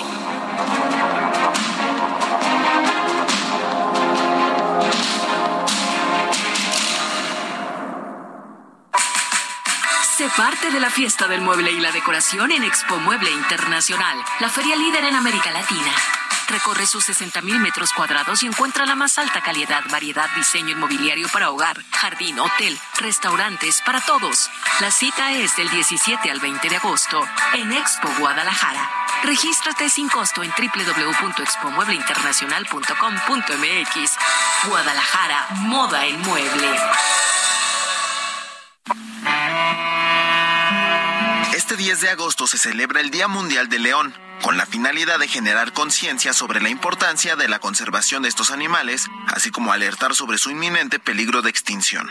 Esta efeméride también constituye un recordatorio por el crimen de León Cecil, en el año 2015, ocurrido en Zimbabue, el cual fue cazado fuera de su reserva natural y desollado por encargo de un dentista norteamericano. Este hecho causó una profunda indignación y denuncias contra la caza furtiva en África, generando fuertes manifestaciones en todo el mundo. Se estima que la población de leones africanos ha disminuido un 40% durante los últimos 20 años, siendo catalogada como una especie vulnerable por la Unión Internacional para la Conservación de la Naturaleza. Esto es ocasionado fundamentalmente por la caza furtiva e indiscriminada, así como la afectación de su hábitat natural. Participa en el reto Actinver 2022, el evento de México más grande para formar inversionistas. Aprende finanzas personales de la mano de expertos y vive una experiencia única. Además podrás ganar hasta 500 mil pesos. Regístrate en retoactinver.com y obtén 20% de descuento más una masterclass gratis. Hazlo ahora porque estos beneficios solo estarán disponibles hasta el 28 de agosto. Aprende, practica y gana con el reto Actinver 2022. Hoy es un día normal, pero yo voy a hacerlo intenso. Hoy puede apagarse el sol, pero no la luz de mi alma. En un día como hoy, caminaré más despacio. En un día como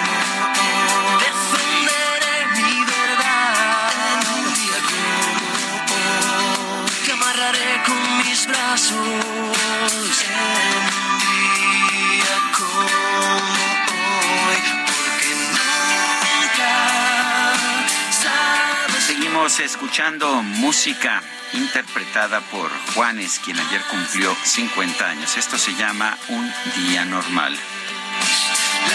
Son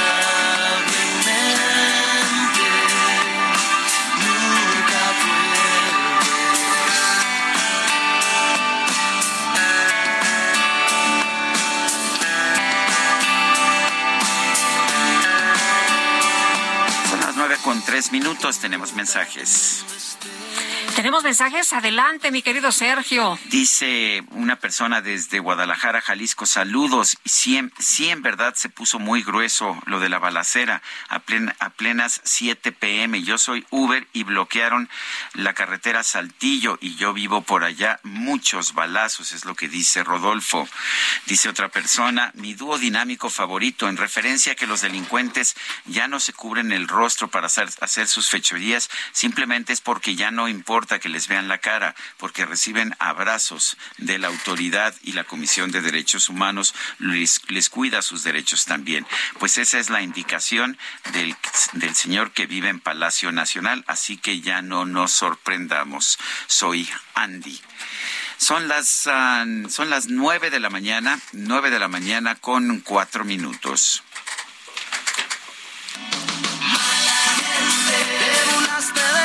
Sentimientos y ahora te lamentas. Vas a pagar la caro porque a mí tú ya no me La micro deportiva. Porque tú eres una mentirosa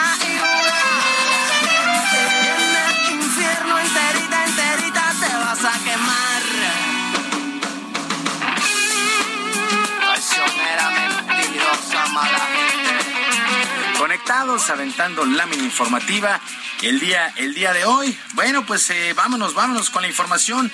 Con el evento de habilidades arrancó la actividad del Juego de Estrellas entre la Liga MX y la MLS de los Estados Unidos. Toda actividad del fútbol en una serie de competencias que incluyeron tiros libres y tiros a la portería de volea.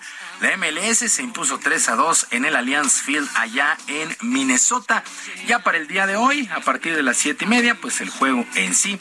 Así las cosas con esta eh, con este enfrentamiento que resulta atractivo, aprieta los calendarios de una manera importante porque hay que recordar que se viene el Campeonato Mundial de Fútbol y pues todo mundo anda vuelto loco por sacar sus ligas antes de tiempo, pero estos eventos la verdad es que, son, son atractivos, son atractivos, son de exhibición dicen los jugadores. Bueno, y continúan las reacciones por la goleada que se llevaron los Pumas ante el Barcelona el pasado domingo. Nada más se comieron seis los Pumas y pudieron haber sido más. Por lo pronto, el ex delantero español Fernando Morientes, quien además es embajador de la Liga Española en nuestro país, pidió no ser tan duros con el cuadro universitario. Vas a pagarla caro porque a mí tú ya no me El partido el otro día hay que relativizarlo como lo que es, un partido amistoso, es cierto que fue una victoria contundente por parte del, Barcelona, pero creo que no es que vaya a salir dañada la, la imagen del fútbol mexicano por ese partido. Tengo la camisa negra, porque tengo el alma. Le han dado con todo a los Pumas después de este, después de esta goleada. El cuadro universitario estará enfrentando el sábado a las Águilas del América. Así las cosas con Fernando Morientes, que estuvo presente aquí en nuestro país. Y el mexicano Eric Gutiérrez marcó un valioso gol para el PSV Eindhoven, que enfrentó al Mónaco en la fase de clasificación rumbo a la Champions League. El PSV lo perdía 2 por 1, pero al 89 un certero cabezazo del exjugador del Pachuca forzó los tiempos extras. Al final empataron en el global a 3, pero el conjunto Países Bajos logró avanzar. Ahora el PSV se estará midiendo al Rangers, al Rangers de Escocia, y de conseguir el triunfo se estarán ubicando en algún, en algún grupo de este certamen de clubes. Buena anotación de Eric Gutiérrez el día de ayer. Bueno, se caía el estadio del PSV después de esta anotación. En otras cosas, el mariscal de campo de los empacadores de Green Bay, Aaron Rodgers, no será sancionado por la NFL luego de admitir en un podcast que con consumió una sustancia llamada ayahuasca y que es una combinación de varias plantas totalmente psicotrópica. Rogers reveló que en el 2020 viajó eran puras, eran puras hierbitas. Eran puras hierbas, sí, orégano palpozole. no, se le pasó la mano del orégano. Bueno, dice que en 2020 viajó a Perú donde consumió dicha sustancia y que prácticamente le ha cambiado la vida que es otro después de consumir la ayahuasca, que prácticamente se encontró flotando en el infinito. Y bueno, Aaron Rodgers dice que él seguirá yendo a Perú. La liga, pues al no encontrar la, en su lista esta sustancia prohibida, pues no procederá contra el jugador más valioso. Que dijeron, a ver, a ver, ayahuasca, ayahuasca, ayahuasca, no está. no, no está. porque es una combinación de un montón de cosas. Entonces no va a ser sancionado.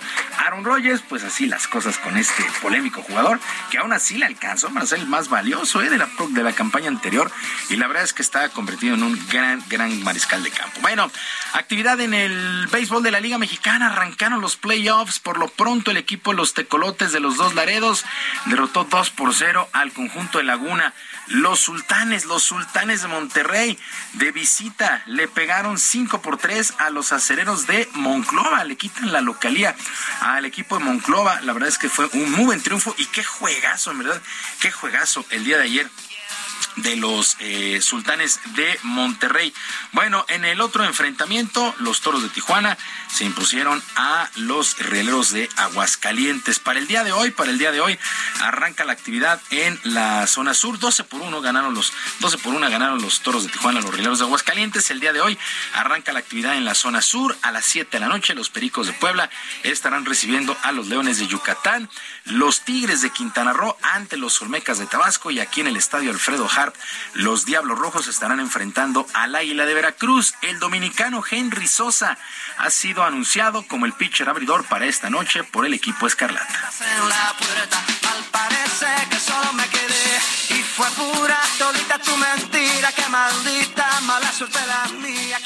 Para mí es un honor estar aquí y el campeonato o la serie o lo que venga o lo que se nos dé, o lo que Dios nos no quiera dar, pero tenemos un buen equipo que podemos luchar.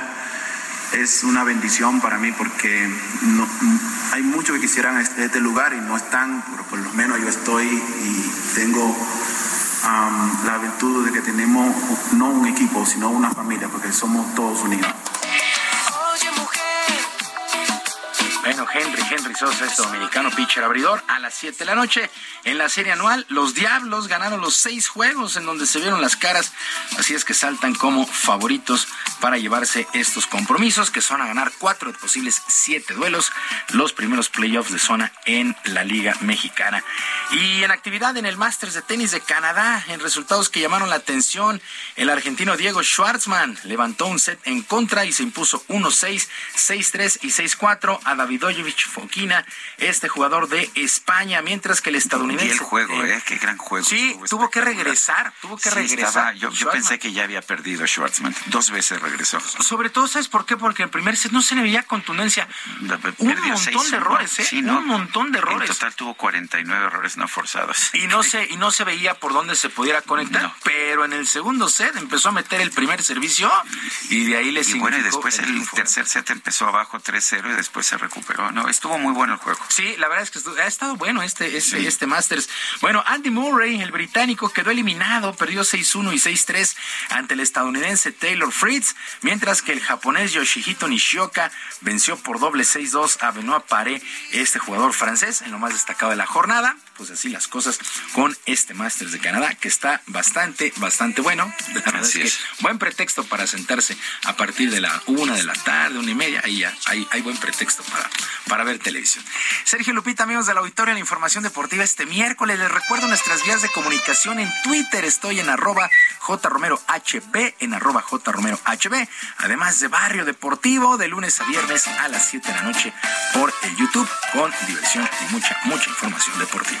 Que sea un extraordinario miércoles para todos. Muy bien, muchas gracias, mi querido Julio. Muy buenos días. ¿Dijiste viernes o miércoles? Miércoles, ¿dije ah, viernes? No, no, no. Ah, yo dije, es que ya es que parece, es que, es que se siente que se siente. es que ya es viernes, muy cerca del jueves, pero ya pareciendo viernes. muchas gracias, mi querido Julio. Buenos días.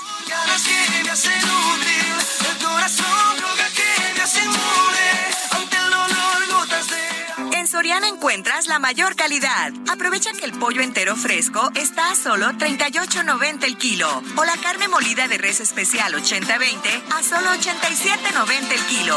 Sí, a solo 87.90 el kilo. Soriana, la de todos los mexicanos. agosto 10. Aplican restricciones. Desde Palacio Nacional, el presidente Andrés Manuel López Obrador informó que sí hay personas detenidas por los actos violentos registrados este martes en los estados de Jalisco y de Guanajuato.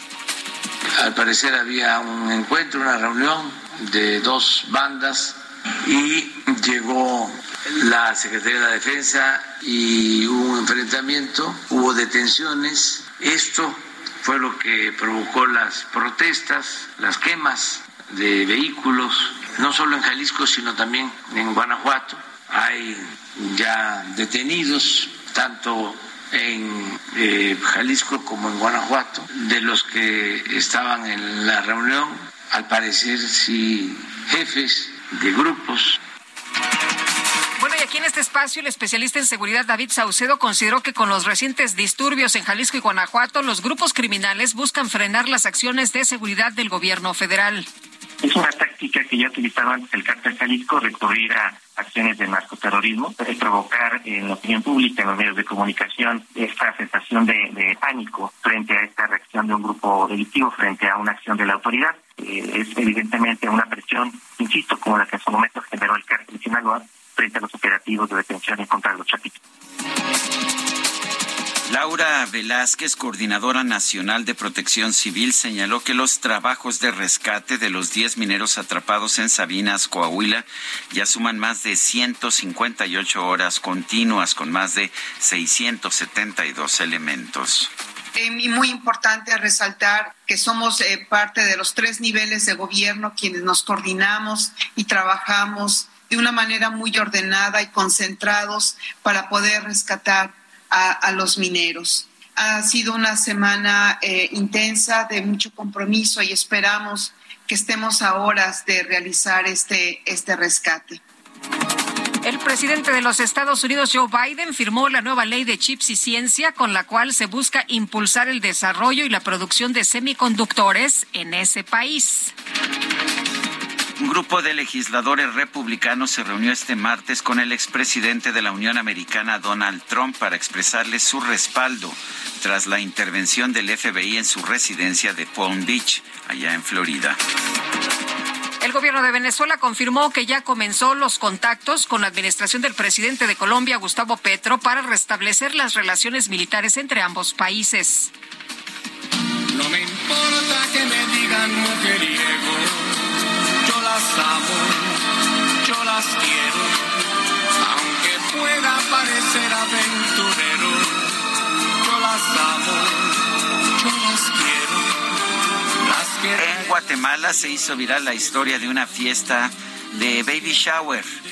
Esta acaparó los medios de atención de este país eh, y bueno, usted se preguntará por qué. Bueno, fue organizada por un hombre llamado Jesús Castañeda y la verdad es que estaba buscando ahorrar un poco de dinero. Hizo un solo baby shower para celebrar el nacimiento de sus dos bebés y por supuesto estaban invitadas las dos esposas, la mamá de cada uno de los bebés. Y bueno, pues supuestamente mucha gente le preguntó desde otros países del mundo que cómo le hacía para lograr ese acuerdo.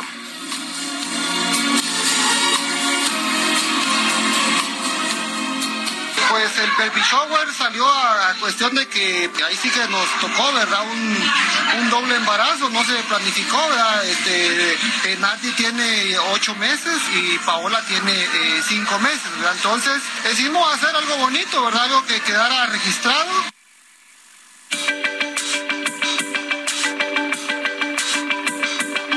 Para Lupita Juárez, tu opinión es importante. Síguela en arroba Lupita Juárez H.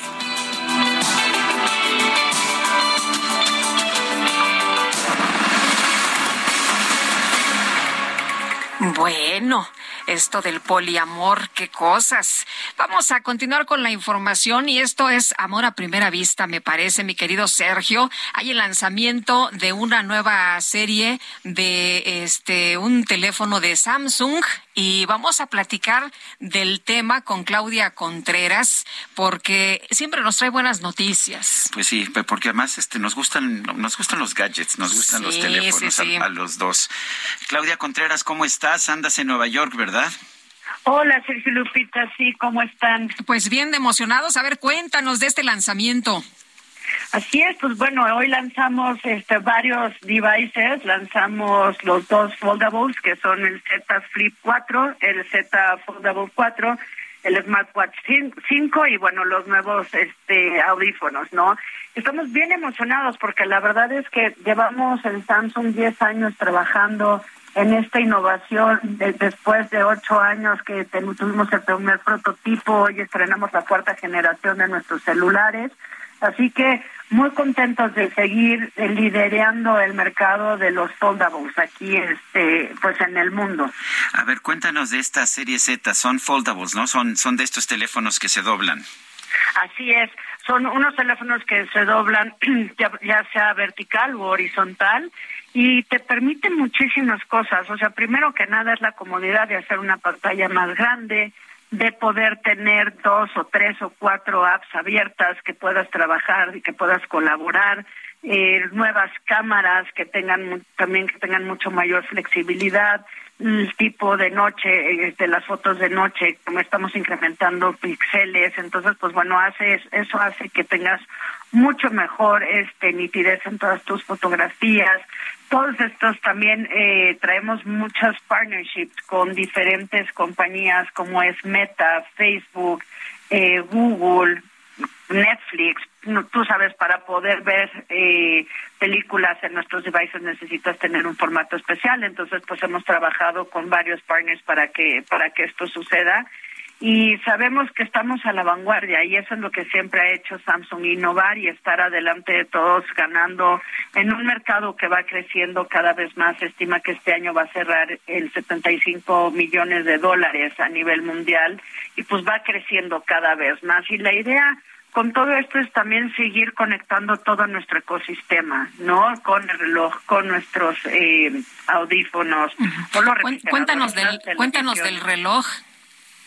Pues el reloj, es, la verdad es que el reloj está increíble, porque ahora ves un reloj que te va a poder medir todos los niveles en la sangre, te va a seguir en la noche si roncas, te va a avisar. Ay, no.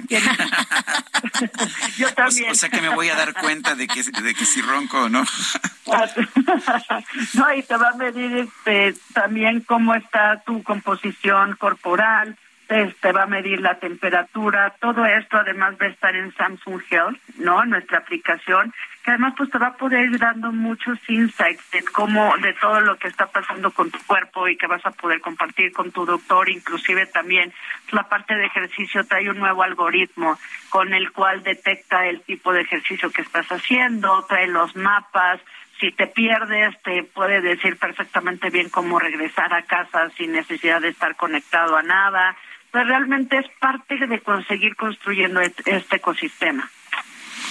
Bueno, pues entonces eh, se presentan toda una serie de, de, productos. Ahora están presentando los los los Folds, los uh, esta serie Z en una ocasión, pero hace poco, hace seis meses estaban presentando el Galaxy S22. Eh, ¿Van a seguir con esta política de hacer presentaciones de productos nuevos dos veces al año? Así es, seguimos, inclusive son más, porque también tenemos la Serie A y ahorita pues la, estamos lanzando hoy a nivel mundial. Eh, nosotros lanzamos localmente el 24, empezamos con una con una preventa con unos este, beneficios extraordinarios y salimos a la venta final ya el 9 de el 9 de septiembre. Muy bien, pues Claudia, muchas gracias por conversar con nosotros esta mañana y estamos atentos, por supuesto. Buenos días. Gracias a ustedes, un abrazo, que estén bien, bye bye. Gracias. La verdad es que somos gacheteros, yo soy gachetero. Eh, es sorprendente lo que hoy puede hacer un teléfono celular y estos relojes. Tú sabes que yo no uso reloj, ¿verdad? Yo tampoco. Pero uso mi reloj de bolsillo porque no puedo tener cosas en las manos, me pongo nervioso, pero la verdad es que estos relojes hasta ganas me dan de ponerme uno y probarlo porque sí te están es que es que sí, la verdad es que sí te llama la atención. Yo conozco muchas personas que sí lo usan y les ha cambiado la vida, ¿eh? eh la verdad es que es un eh, dicen que es un indispensable, así que bueno, pues ya estaremos viendo lo que trae de nuevo Samsung. Y vámonos con otra información. Sí, el gobernador de Jalisco, Enrique Alfaro, ha señalado que los bloqueos provocados por grupos de la delincuencia no generaron decesos, no hubo muertos. Vamos a, vamos a escuchar lo que dice. Que lo de ayer fue producto de un operativo que fuerzas federales realizaron en el municipio de Ixtlavacán del Río eh, para eh, enfrentar eh, a grupos de la delincuencia organizada que a su vez como reacción eh, intentaron bloquear las salidas de la ciudad para evitar que los refuerzos pudieran llegar a este punto. Eh, estos actos generaron quemas de tres camiones, de dos vehículos particulares, de un camión de refrescos y de una tienda de autoservicios en el área metropolitana de Guadalajara. y adicionalmente en Islahuacán, en los ingresos eh, de Ixtlavacán, siete vehículos también quemados. Afortunadamente, en la quema de estos vehículos no hubo pérdidas de vidas, solamente las pérdidas materiales, eh, pero eh, por supuesto que este tipo de actos, incluso también tiraron algunos ponchallantas, unos clavos en estas salidas de la ciudad, pues por supuesto que generaron una profunda preocupación. afortunadamente, insisto, por estos hechos no hay pérdidas de vidas humanas y la información preliminar del operativo que se realizó en Ixtlahuacán del Río es que hubo seis detenidos, eh, perdón, cinco detenidos, eh, una, un delincuente abatido, un presunto delincuente abatido, nueve vehículos eh, y un vehículo de estos que se conocen como monstruos de blindaje artesanal. Bueno, pues son las palabras de Enrique Alfaro, gobernador del estado de Jalisco. Nosotros vamos a una pausa y regresamos.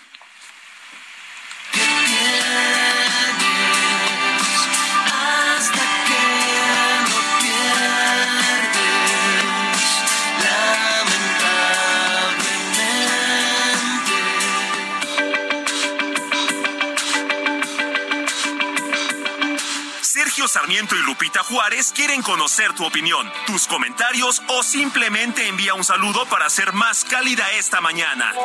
Envía tus mensajes al WhatsApp 55 20 10 96 47.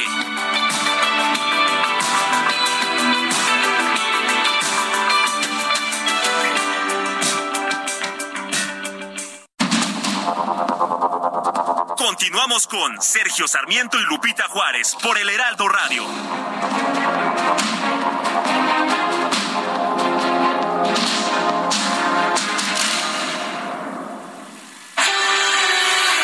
El amor inspira nuestras acciones por México.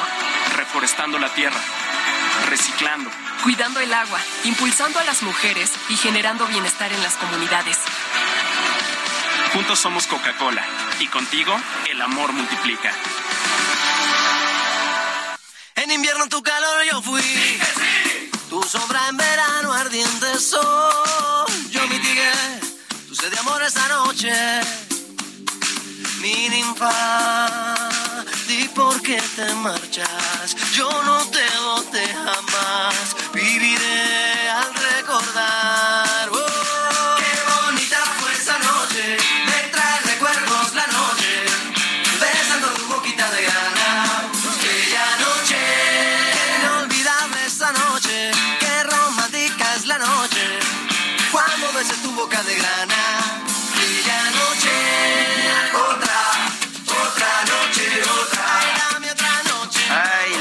noche, Guadalupe. Las noches son muy peligrosas. no sé Dame si otra sabías. noche, otra. Ay, ah, bueno, ¿verdad? Tú no aprendes, Guadalupe Está Juárez. buenísima, está buenísima. Me gusta esa canción. A ver, vamos a escuchar un momento.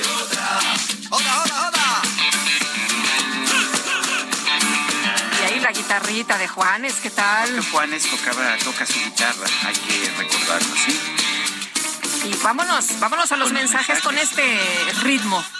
Bueno, fíjese que nos hablan desde Cancún, bueno, nos escriben desde Cancún, Julia Martínez. A ver cuándo se nos hace ir a Cancún, ¿no? A transmitir, ¿qué les parece? Buenos días, mis queridos amigos, que no se preocupen los detenidos delincuentes. Al rato va su presidente a jalarles las orejas y darles un abrazo. Qué bárbaro este su presidente. No sé si reír o llorar como decía aquel personaje, que les sea leve en su tan importante trabajo y les mando bendiciones, Julia Martínez. Gracias. Allá desde Cancún, dice otra persona, el candidato en un momento nos hizo saber sus intenciones de mandar al diablo las instituciones. En eso no nos engañó, porque nos sorprende. El candidato ofreció meter al ejército en sus cuarteles y no lo hizo. En eso nos engañó. El candidato prometió un sistema de salud como el de Dinamarca. En eso también nos engañó, pero lo quiere hacer por lo menos como el de Cuba. Y así súmenle. Saludos, Cuauhtémoc. Son las nueve de la mañana con treinta y tres minutos. Y vamos a platicar con Rafael Lara, él es director general de la Asociación de Fabricantes de Muebles de Jalisco. Rafael, qué gusto saludarte esta mañana y además, pues eh, prácticamente ya a la vuelta esta Expo Mueble Internacional que se va a llevar a cabo en unos días. Cuéntanos. Así es, Lupita, muy buenos días, buenos días, Sergio. Sí, efectivamente, como bien lo comentas, de hoy en ocho, precisamente el día 17 de agosto, estaremos arrancando con la mejor exposición de mueble, este, te lo digo, de toda Latinoamérica, no solamente de México. Bueno, pues, eh, ¿qué lo hace la mejor? Sí, bueno, el tamaño de la misma, Sergio, el hecho de que tenemos todas las nuevas líneas de productos este, de muebles para el hogar y de jardín, así como también tenemos muy importante una área específica de todo lo que tiene que ver con la cadena de valor, es- decir, todos los proveedores de madera, los proveedores de maquinaria, de herramientas tan necesarias para la transformación del mueble. Eh, Rafael, a mí me gustan mucho los muebles. ¿Puede ir cualquier persona? Sí, desde luego, aunque va orientado en buena parte para toda la parte del, sector este inmobiliario, restaurantes, decoradores, interioristas, desde luego que el público en general puede asistir este, al inscribirse en nuestro sitio web exponerinterncional.com.mx, te llega tu código QR para facilitar la entrada al recinto y puede participar cualquier persona en nuestra exposición. Eh, Rafael, ¿hay expositores nacionales y extranjeros o solamente nacionales? No, tenemos también, Sergio, este, un 20% de expositores internacionales. Tenemos algunos pabellones de Brasil, tenemos algunas empresas alemanas e italianas, que además de las mexicanas, este, complementan toda la parte del mueble, la vanguardia, los colores, los nuevos diseños, como lo comenté, y bueno, una fiesta le llamamos eh, del mueble en general. Eh, Rafael, ¿cómo, ¿cómo, estamos en México a nivel de, diseño? ¿Qué, ¿Qué, es lo nuevo que estamos haciendo? Eh, ¿Qué materiales están incorporando? ¿Han cambiado las cosas en los últimos años? Sí, mira, hay una tendencia mucho de la economía circular, es decir, ya la parte de reciclado es algo que nuestros socios y expositores están tomando en cuenta, este, siendo obviamente amables con el planeta. Y desde luego toda la parte de los colores, de las texturas, las pieles, desde luego, eh, todo lo que tiene que ver con la, la parte de darle un diseño vanguardista, modernista y claro, también lo tradicional, eh, es lo que vamos a encontrar en Expo Muelde este 17 al 20 de agosto aquí en Guadalajara. Muy bien, entonces nos dices que hay que inscribirse. ¿En dónde se inscribe uno? Eh, la página, Sergio, es expomoldeinternacional.com.mx. Es muy sencillo el registro. A la vuelta de tu registro te llega una contraseña, un código QR con el cual puedes ingresar en los días de la exposición ahí en Expo Guadalajara. Eh, Rafa, preguntarte, ¿va a haber algunas eh, este, conferencias? Porque nos dices de, de los eh, de quienes se van a presentar, de los expositores, pero ¿va a haber algunas conferencias? Sí, claro, tenemos un ciclo de conferencias este, que tienen que ver con toda la parte del interiorismo, los nuevos diseños. Además, tenemos algunas conferencias técnicas del uso de los nuevos materiales, eh, también estaremos desarrollando dentro del marco de esta exposición el Premio Nacional al Interiorismo que otorgamos cada año y muy importante, un concurso que nos llena de satisfacción que se llama de Inmueble, donde damos oportunidad a los nuevos valores, a los estudiantes, a los diseñadores que nos presenten este, sus ideas para que no en todo después la asociación pueda eh, eh, encadenarlos con el sector productivo y estos se puedan este, exhibir en las diferentes mueblerías aquí en México. Eh, ¿cómo, surge esta Expo Mueble Internacional? ¿Cuánto tiempo lleva? Mira, Sergio, eh, tenemos más de 40 años este, que estamos con esta Expo Mueble. Nosotros aquí en Jalisco vimos pues que el sector de, productivo, la industria del mueble, necesitaba un espacio y de hecho fuimos los fundadores de Expo Guadalajara te hablo de 1981 más o menos en que empezamos a, las exposiciones y ya para el 82, 83 teníamos el recinto este que inauguramos precisamente con un expo mueble. Entonces, tenemos 40 años, más de 40 años de experiencia este y es muy eh, importante comentar que en su extensión esta exposición tiene 60 mil metros cuadrados de exhibición, contamos con 500 expositores y esto pues fruto del trabajo de muchos años en las Expo, Sergio. Pues Rafa, muchas gracias por invitarnos y por platicarnos eh, esta mañana de esta expo. Que les vaya muy bien, mucho éxito. Lupita, Sergio, muchas gracias por el espacio. Los esperamos por acá en Expo Guadalajara del 17 al 20 de agosto próximos. Muy bien, gracias. Son las nueve con treinta y ocho. La inflación de México cerró el mes de julio en niveles por arriba de lo esperado. El índice alcanzó un nivel de 8.15%. Esta es la tasa anual. Y de hecho ya se está reduciendo eh, la brecha que había con la inflación en Estados Unidos. Hoy se dio a conocer la cifra de Estados Unidos, 8.5%, ya muy cercana a la mexicana.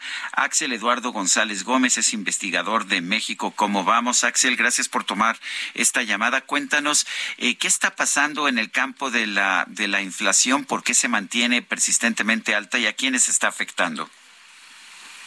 Hola, ¿qué tal? Buenos días, un gusto saludarles a toda su audiencia. Sí, como bien platicabas ayer, se publicó el dato sobre la inflación observada para el mes de julio. Eh, la tasa anual es del 8.15%. Eh, esto, digamos, es una configuración de, diversos factores. Eh, la inflación que hemos estado observando, digamos, con por encima de la tasa objetiva de Banxico, que debería ser entre el 3 y entre el 2 y el 4%, perdón, eh, ya tenemos más de un año fuera de ese rango desde marzo de 2021. Entonces, eh, han, sido diversos factores. En primer lugar, eh, la, inflación que observamos en, la segunda mitad de 2021 pues tenía explicaciones relacionadas a las fricciones que se ocasionaron en las cadenas de suministro, eh, digamos como una de las consecuencias de mediano plazo de la pandemia. Eh, estos efectos fueron reforzados ahora en la primera mitad de 2022 con el conflicto que estalló en, en, Europa entre Rusia y Ucrania y en, específico los efectos que se están observando eh, en, digamos, relacionados a alimentos.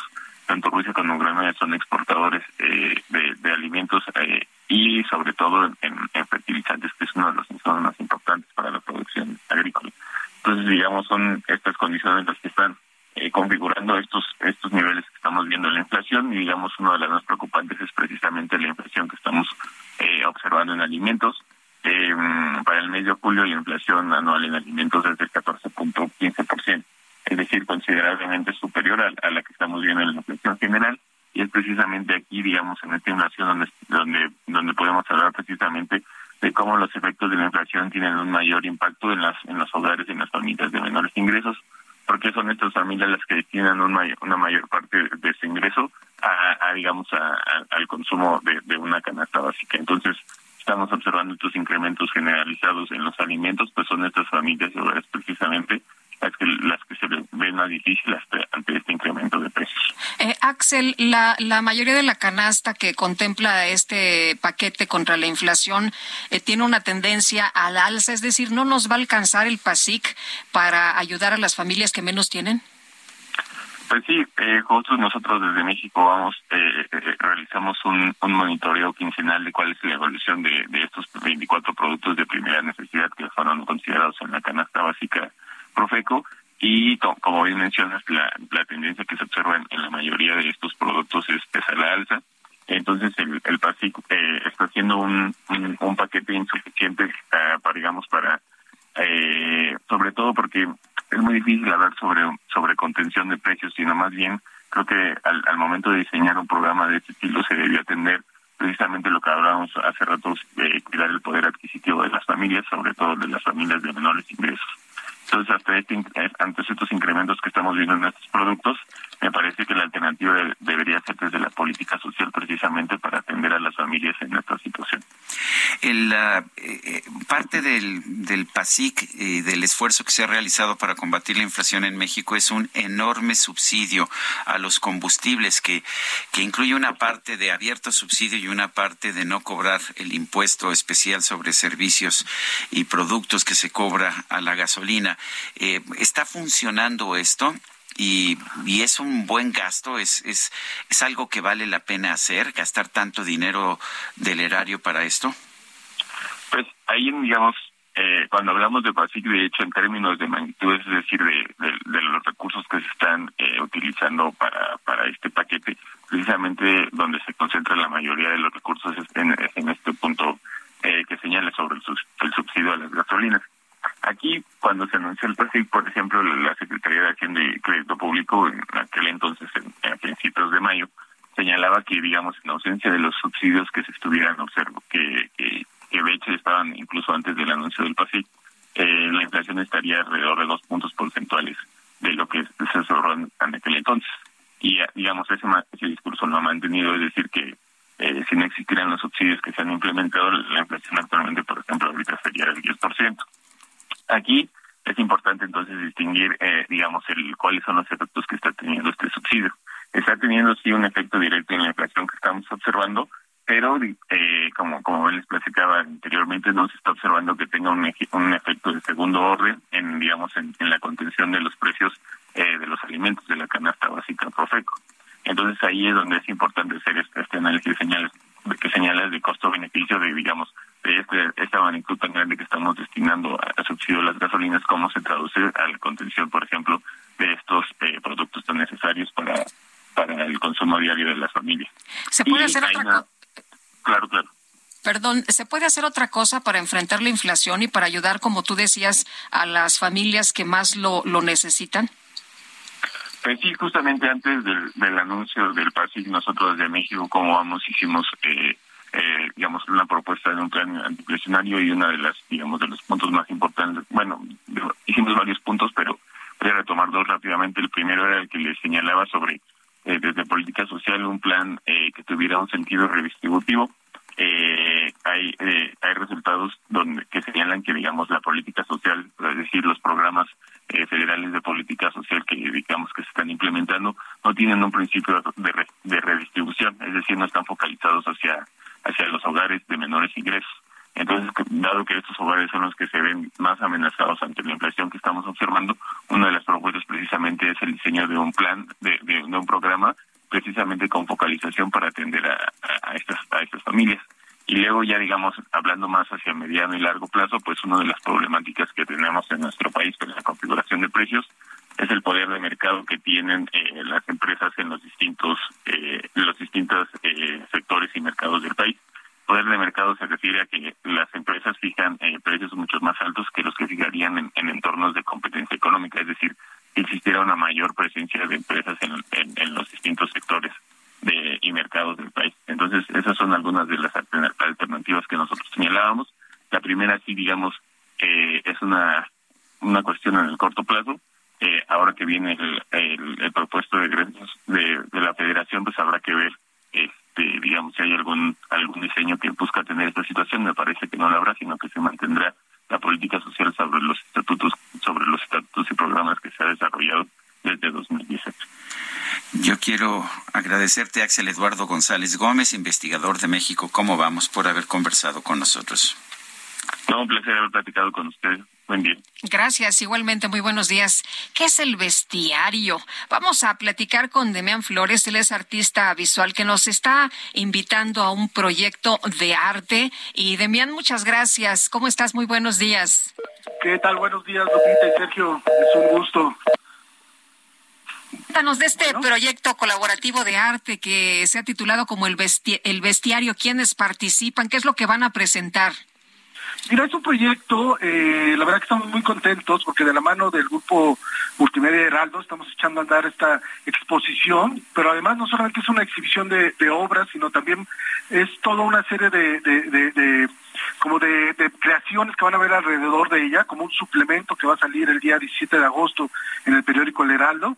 Y bueno, es una exhibición, como te decía, donde participan cinco artistas, eh, todos de, de, de, cobijados, digamos, por una madrina de honor que es la mar maravillosa artista Carmen Parra, y luego cuatro amigos, que es Emiliano Gironella, Filobono Nachín, Diego Rodarte y, y, yo. Y, bueno, básicamente estamos eh, haciendo esta exhibición eh, dentro de, obviamente, de la pandemia, y es como una especie de, forma de reencontrarnos y reconocernos justo como, como seres humanos y como parte de la naturaleza. Y, y, y en ese sentido eh, nos juntamos todos para volvernos a ver, ¿no? Después de este encierro de casi un año y medio, y ahora, bueno, surgió esta, esta exhibición eh, que pues abrirá el próximo 17 de agosto junto con el suplemento que saldrá en el Heraldo y la, y la exhibición que estará abierta para todo el público.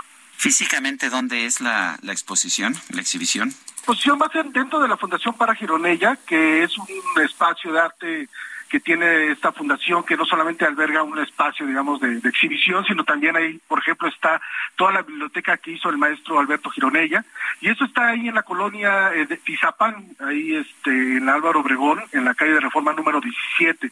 Ahí están todos invitados, es entrada gratuita, y bueno, pues esperemos que nos acompañen a partir del 17 de agosto. Muy bien, pues muchas felicidades y muchas gracias por invitarnos, Demián. Muy buenos días. Muchas gracias a ustedes. Bueno, hace, hace unos momentos el expresidente de los Estados Unidos, Donald Trump, eh, acudió a un tribunal eh, donde tenía que presentar uh, una declaración en Nueva York sobre sus prácticas, uh, sus prácticas empresariales, sus prácticas corporativas. Acaba de salir de esa, de esa, de ese tribunal en el que tenía que testificar y le puedo decir que se negó a declarar amparándose en la quinta enmienda de la Constitución de los Estados Unidos que permite a una persona no declarar por la posibilidad de que pudiera autoincriminarse. Bueno, y en otras cosas también informarles esta mañana que ante el riesgo de que entre la población infantil en México de, pues eh, ya sabe usted, de, menor edad resurja enfermedades ya erradicadas o brotes de otras que ya están controladas, organizaciones civiles y la Asociación Save the Children están pidiendo, están más que pidiendo, urgiendo al gobierno federal a atender el rezago en esquemas de vacunación, de acuerdo con la encuesta nacional Nacional de Salud y Nutrición, en siete años la vacunación de niños cayó en un 70%, es decir, solo tres de cada diez niñas y niños mexicanos cuenta con su esquema completo de vacunación. Desde 2018, únicamente el 27.5% de los niños y niñas de un año de edad tuvieron esquema completo. ¿Por qué? Estamos dando pasos para atrás si ya lo habíamos logrado. Pues ahí está la denuncia y ojalá, ojalá que el gobierno pues atienda a estas peticiones de distintas organizaciones. Son las nueve de la mañana con cincuenta minutos. Lo mejor de México está en Soriana. Lleve el aguacate Hass a 44.80 el kilo o la uva Globo a 24.80 el kilo. Y además, 20% de descuento en todas las manzanas en bolsa y ensaladas empacadas. Martes y miércoles del campo de Soriana. Solo 9 y 10 de agosto. Aplican restricciones. El presidente Andrés Manuel López Obrador celebró que se hayan revocado todas las suspensiones otorgadas en contra de las obras del tramo 5 Sur del tren Maya. Se les ganaron los amparos legalmente porque pues tenemos la razón, no eh, se amparó ni un solo propietario. Fueron este, grupos financiados por estas organizaciones, incluso por el gobierno de Estados Unidos, que lo voy a seguir diciendo, porque con todo respeto, en Estados Unidos eh, apoyan a grupos supuestamente no gubernamentales de la sociedad civil, pero no, sin querer generalizar, hay quienes tienen un propósito político. Pruebas, pruebas, que las presente. Y por otro lado, el presidente López Obrador aseguró que todos los programas sociales de su gobierno van a tener un incremento de presupuesto a pesar del plan de avanzar a la pobreza franciscana.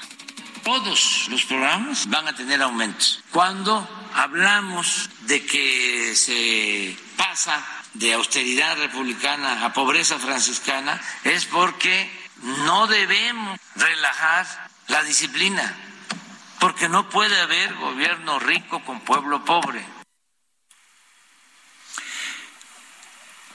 El gobernador de Jalisco, Enrique Alfaro, señaló los bloqueos del crimen organizado registrados este martes en su estado. Dijo que solo ocasionaron daños materiales. Afortunadamente, en la quema de estos vehículos no hubo pérdidas de vidas, solamente las pérdidas materiales. Eh, por supuesto que este tipo de actos, incluso también tiraron algunos ponchallantas, unos clavos en estas salidas de la ciudad, pues por supuesto que generaron una profunda preocupación. Eh, afortunadamente, insisto, por estos hechos no hay pérdidas de vidas humanas y la información preliminar del operativo que se realizó en Ixtlahuacán del Río es que hubo seis detenidos, eh, perdón, cinco detenidos, un presunto delincuente abatido, nueve vehículos y un eh, vehículo de estos que se conocen como monstruos de blindaje artesanal el secretario de Seguridad Ciudadana de la Ciudad de México, Mar García Harfush, confirmó la detención de dos personas presuntamente implicadas en el homicidio de Enrique Ramírez Torres, subdirector de Capital Humano de la Universidad La Salle. La Administración de Medicamentos y Alimentos de los Estados Unidos, la FDA, aprobó el uso de urgencia de la vacuna Gineos para prevenir casos de viruela símica o viruela del mono. La Organización Mundial de la Salud alertó sobre distintos reportes de ataques contra primates en Brasil por los rumores de que estos animales transmitan la viruela símica. Bueno, y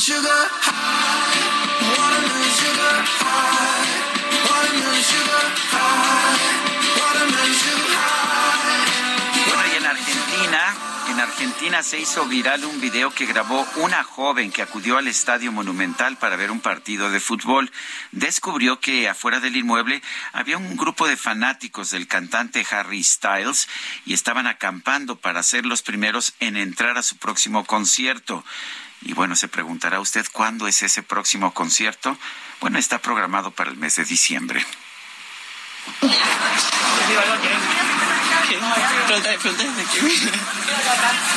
¿A quién esperan?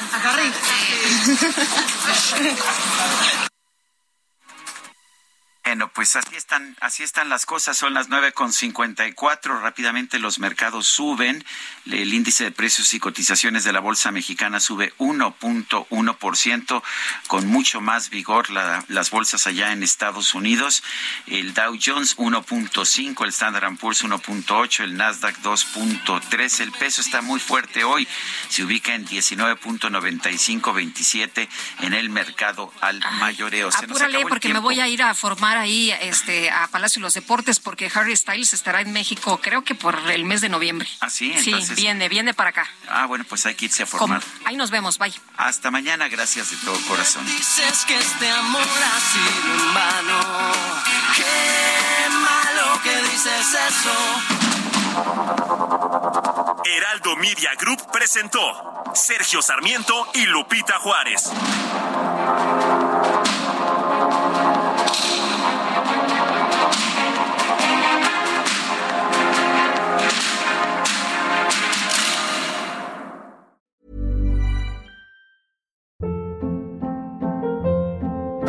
Hold up. What was that? Boring. No flavor. That was as bad as those leftovers you ate all week. Kiki Palmer here, and it's time to say hello to something fresh and guilt-free. Hello Fresh. Jazz up dinner with pecan-crusted chicken or garlic butter shrimp scampi. Now that's music to my mouth. Hello Fresh. Let's get this dinner party started. Discover all the delicious possibilities at hellofresh.com.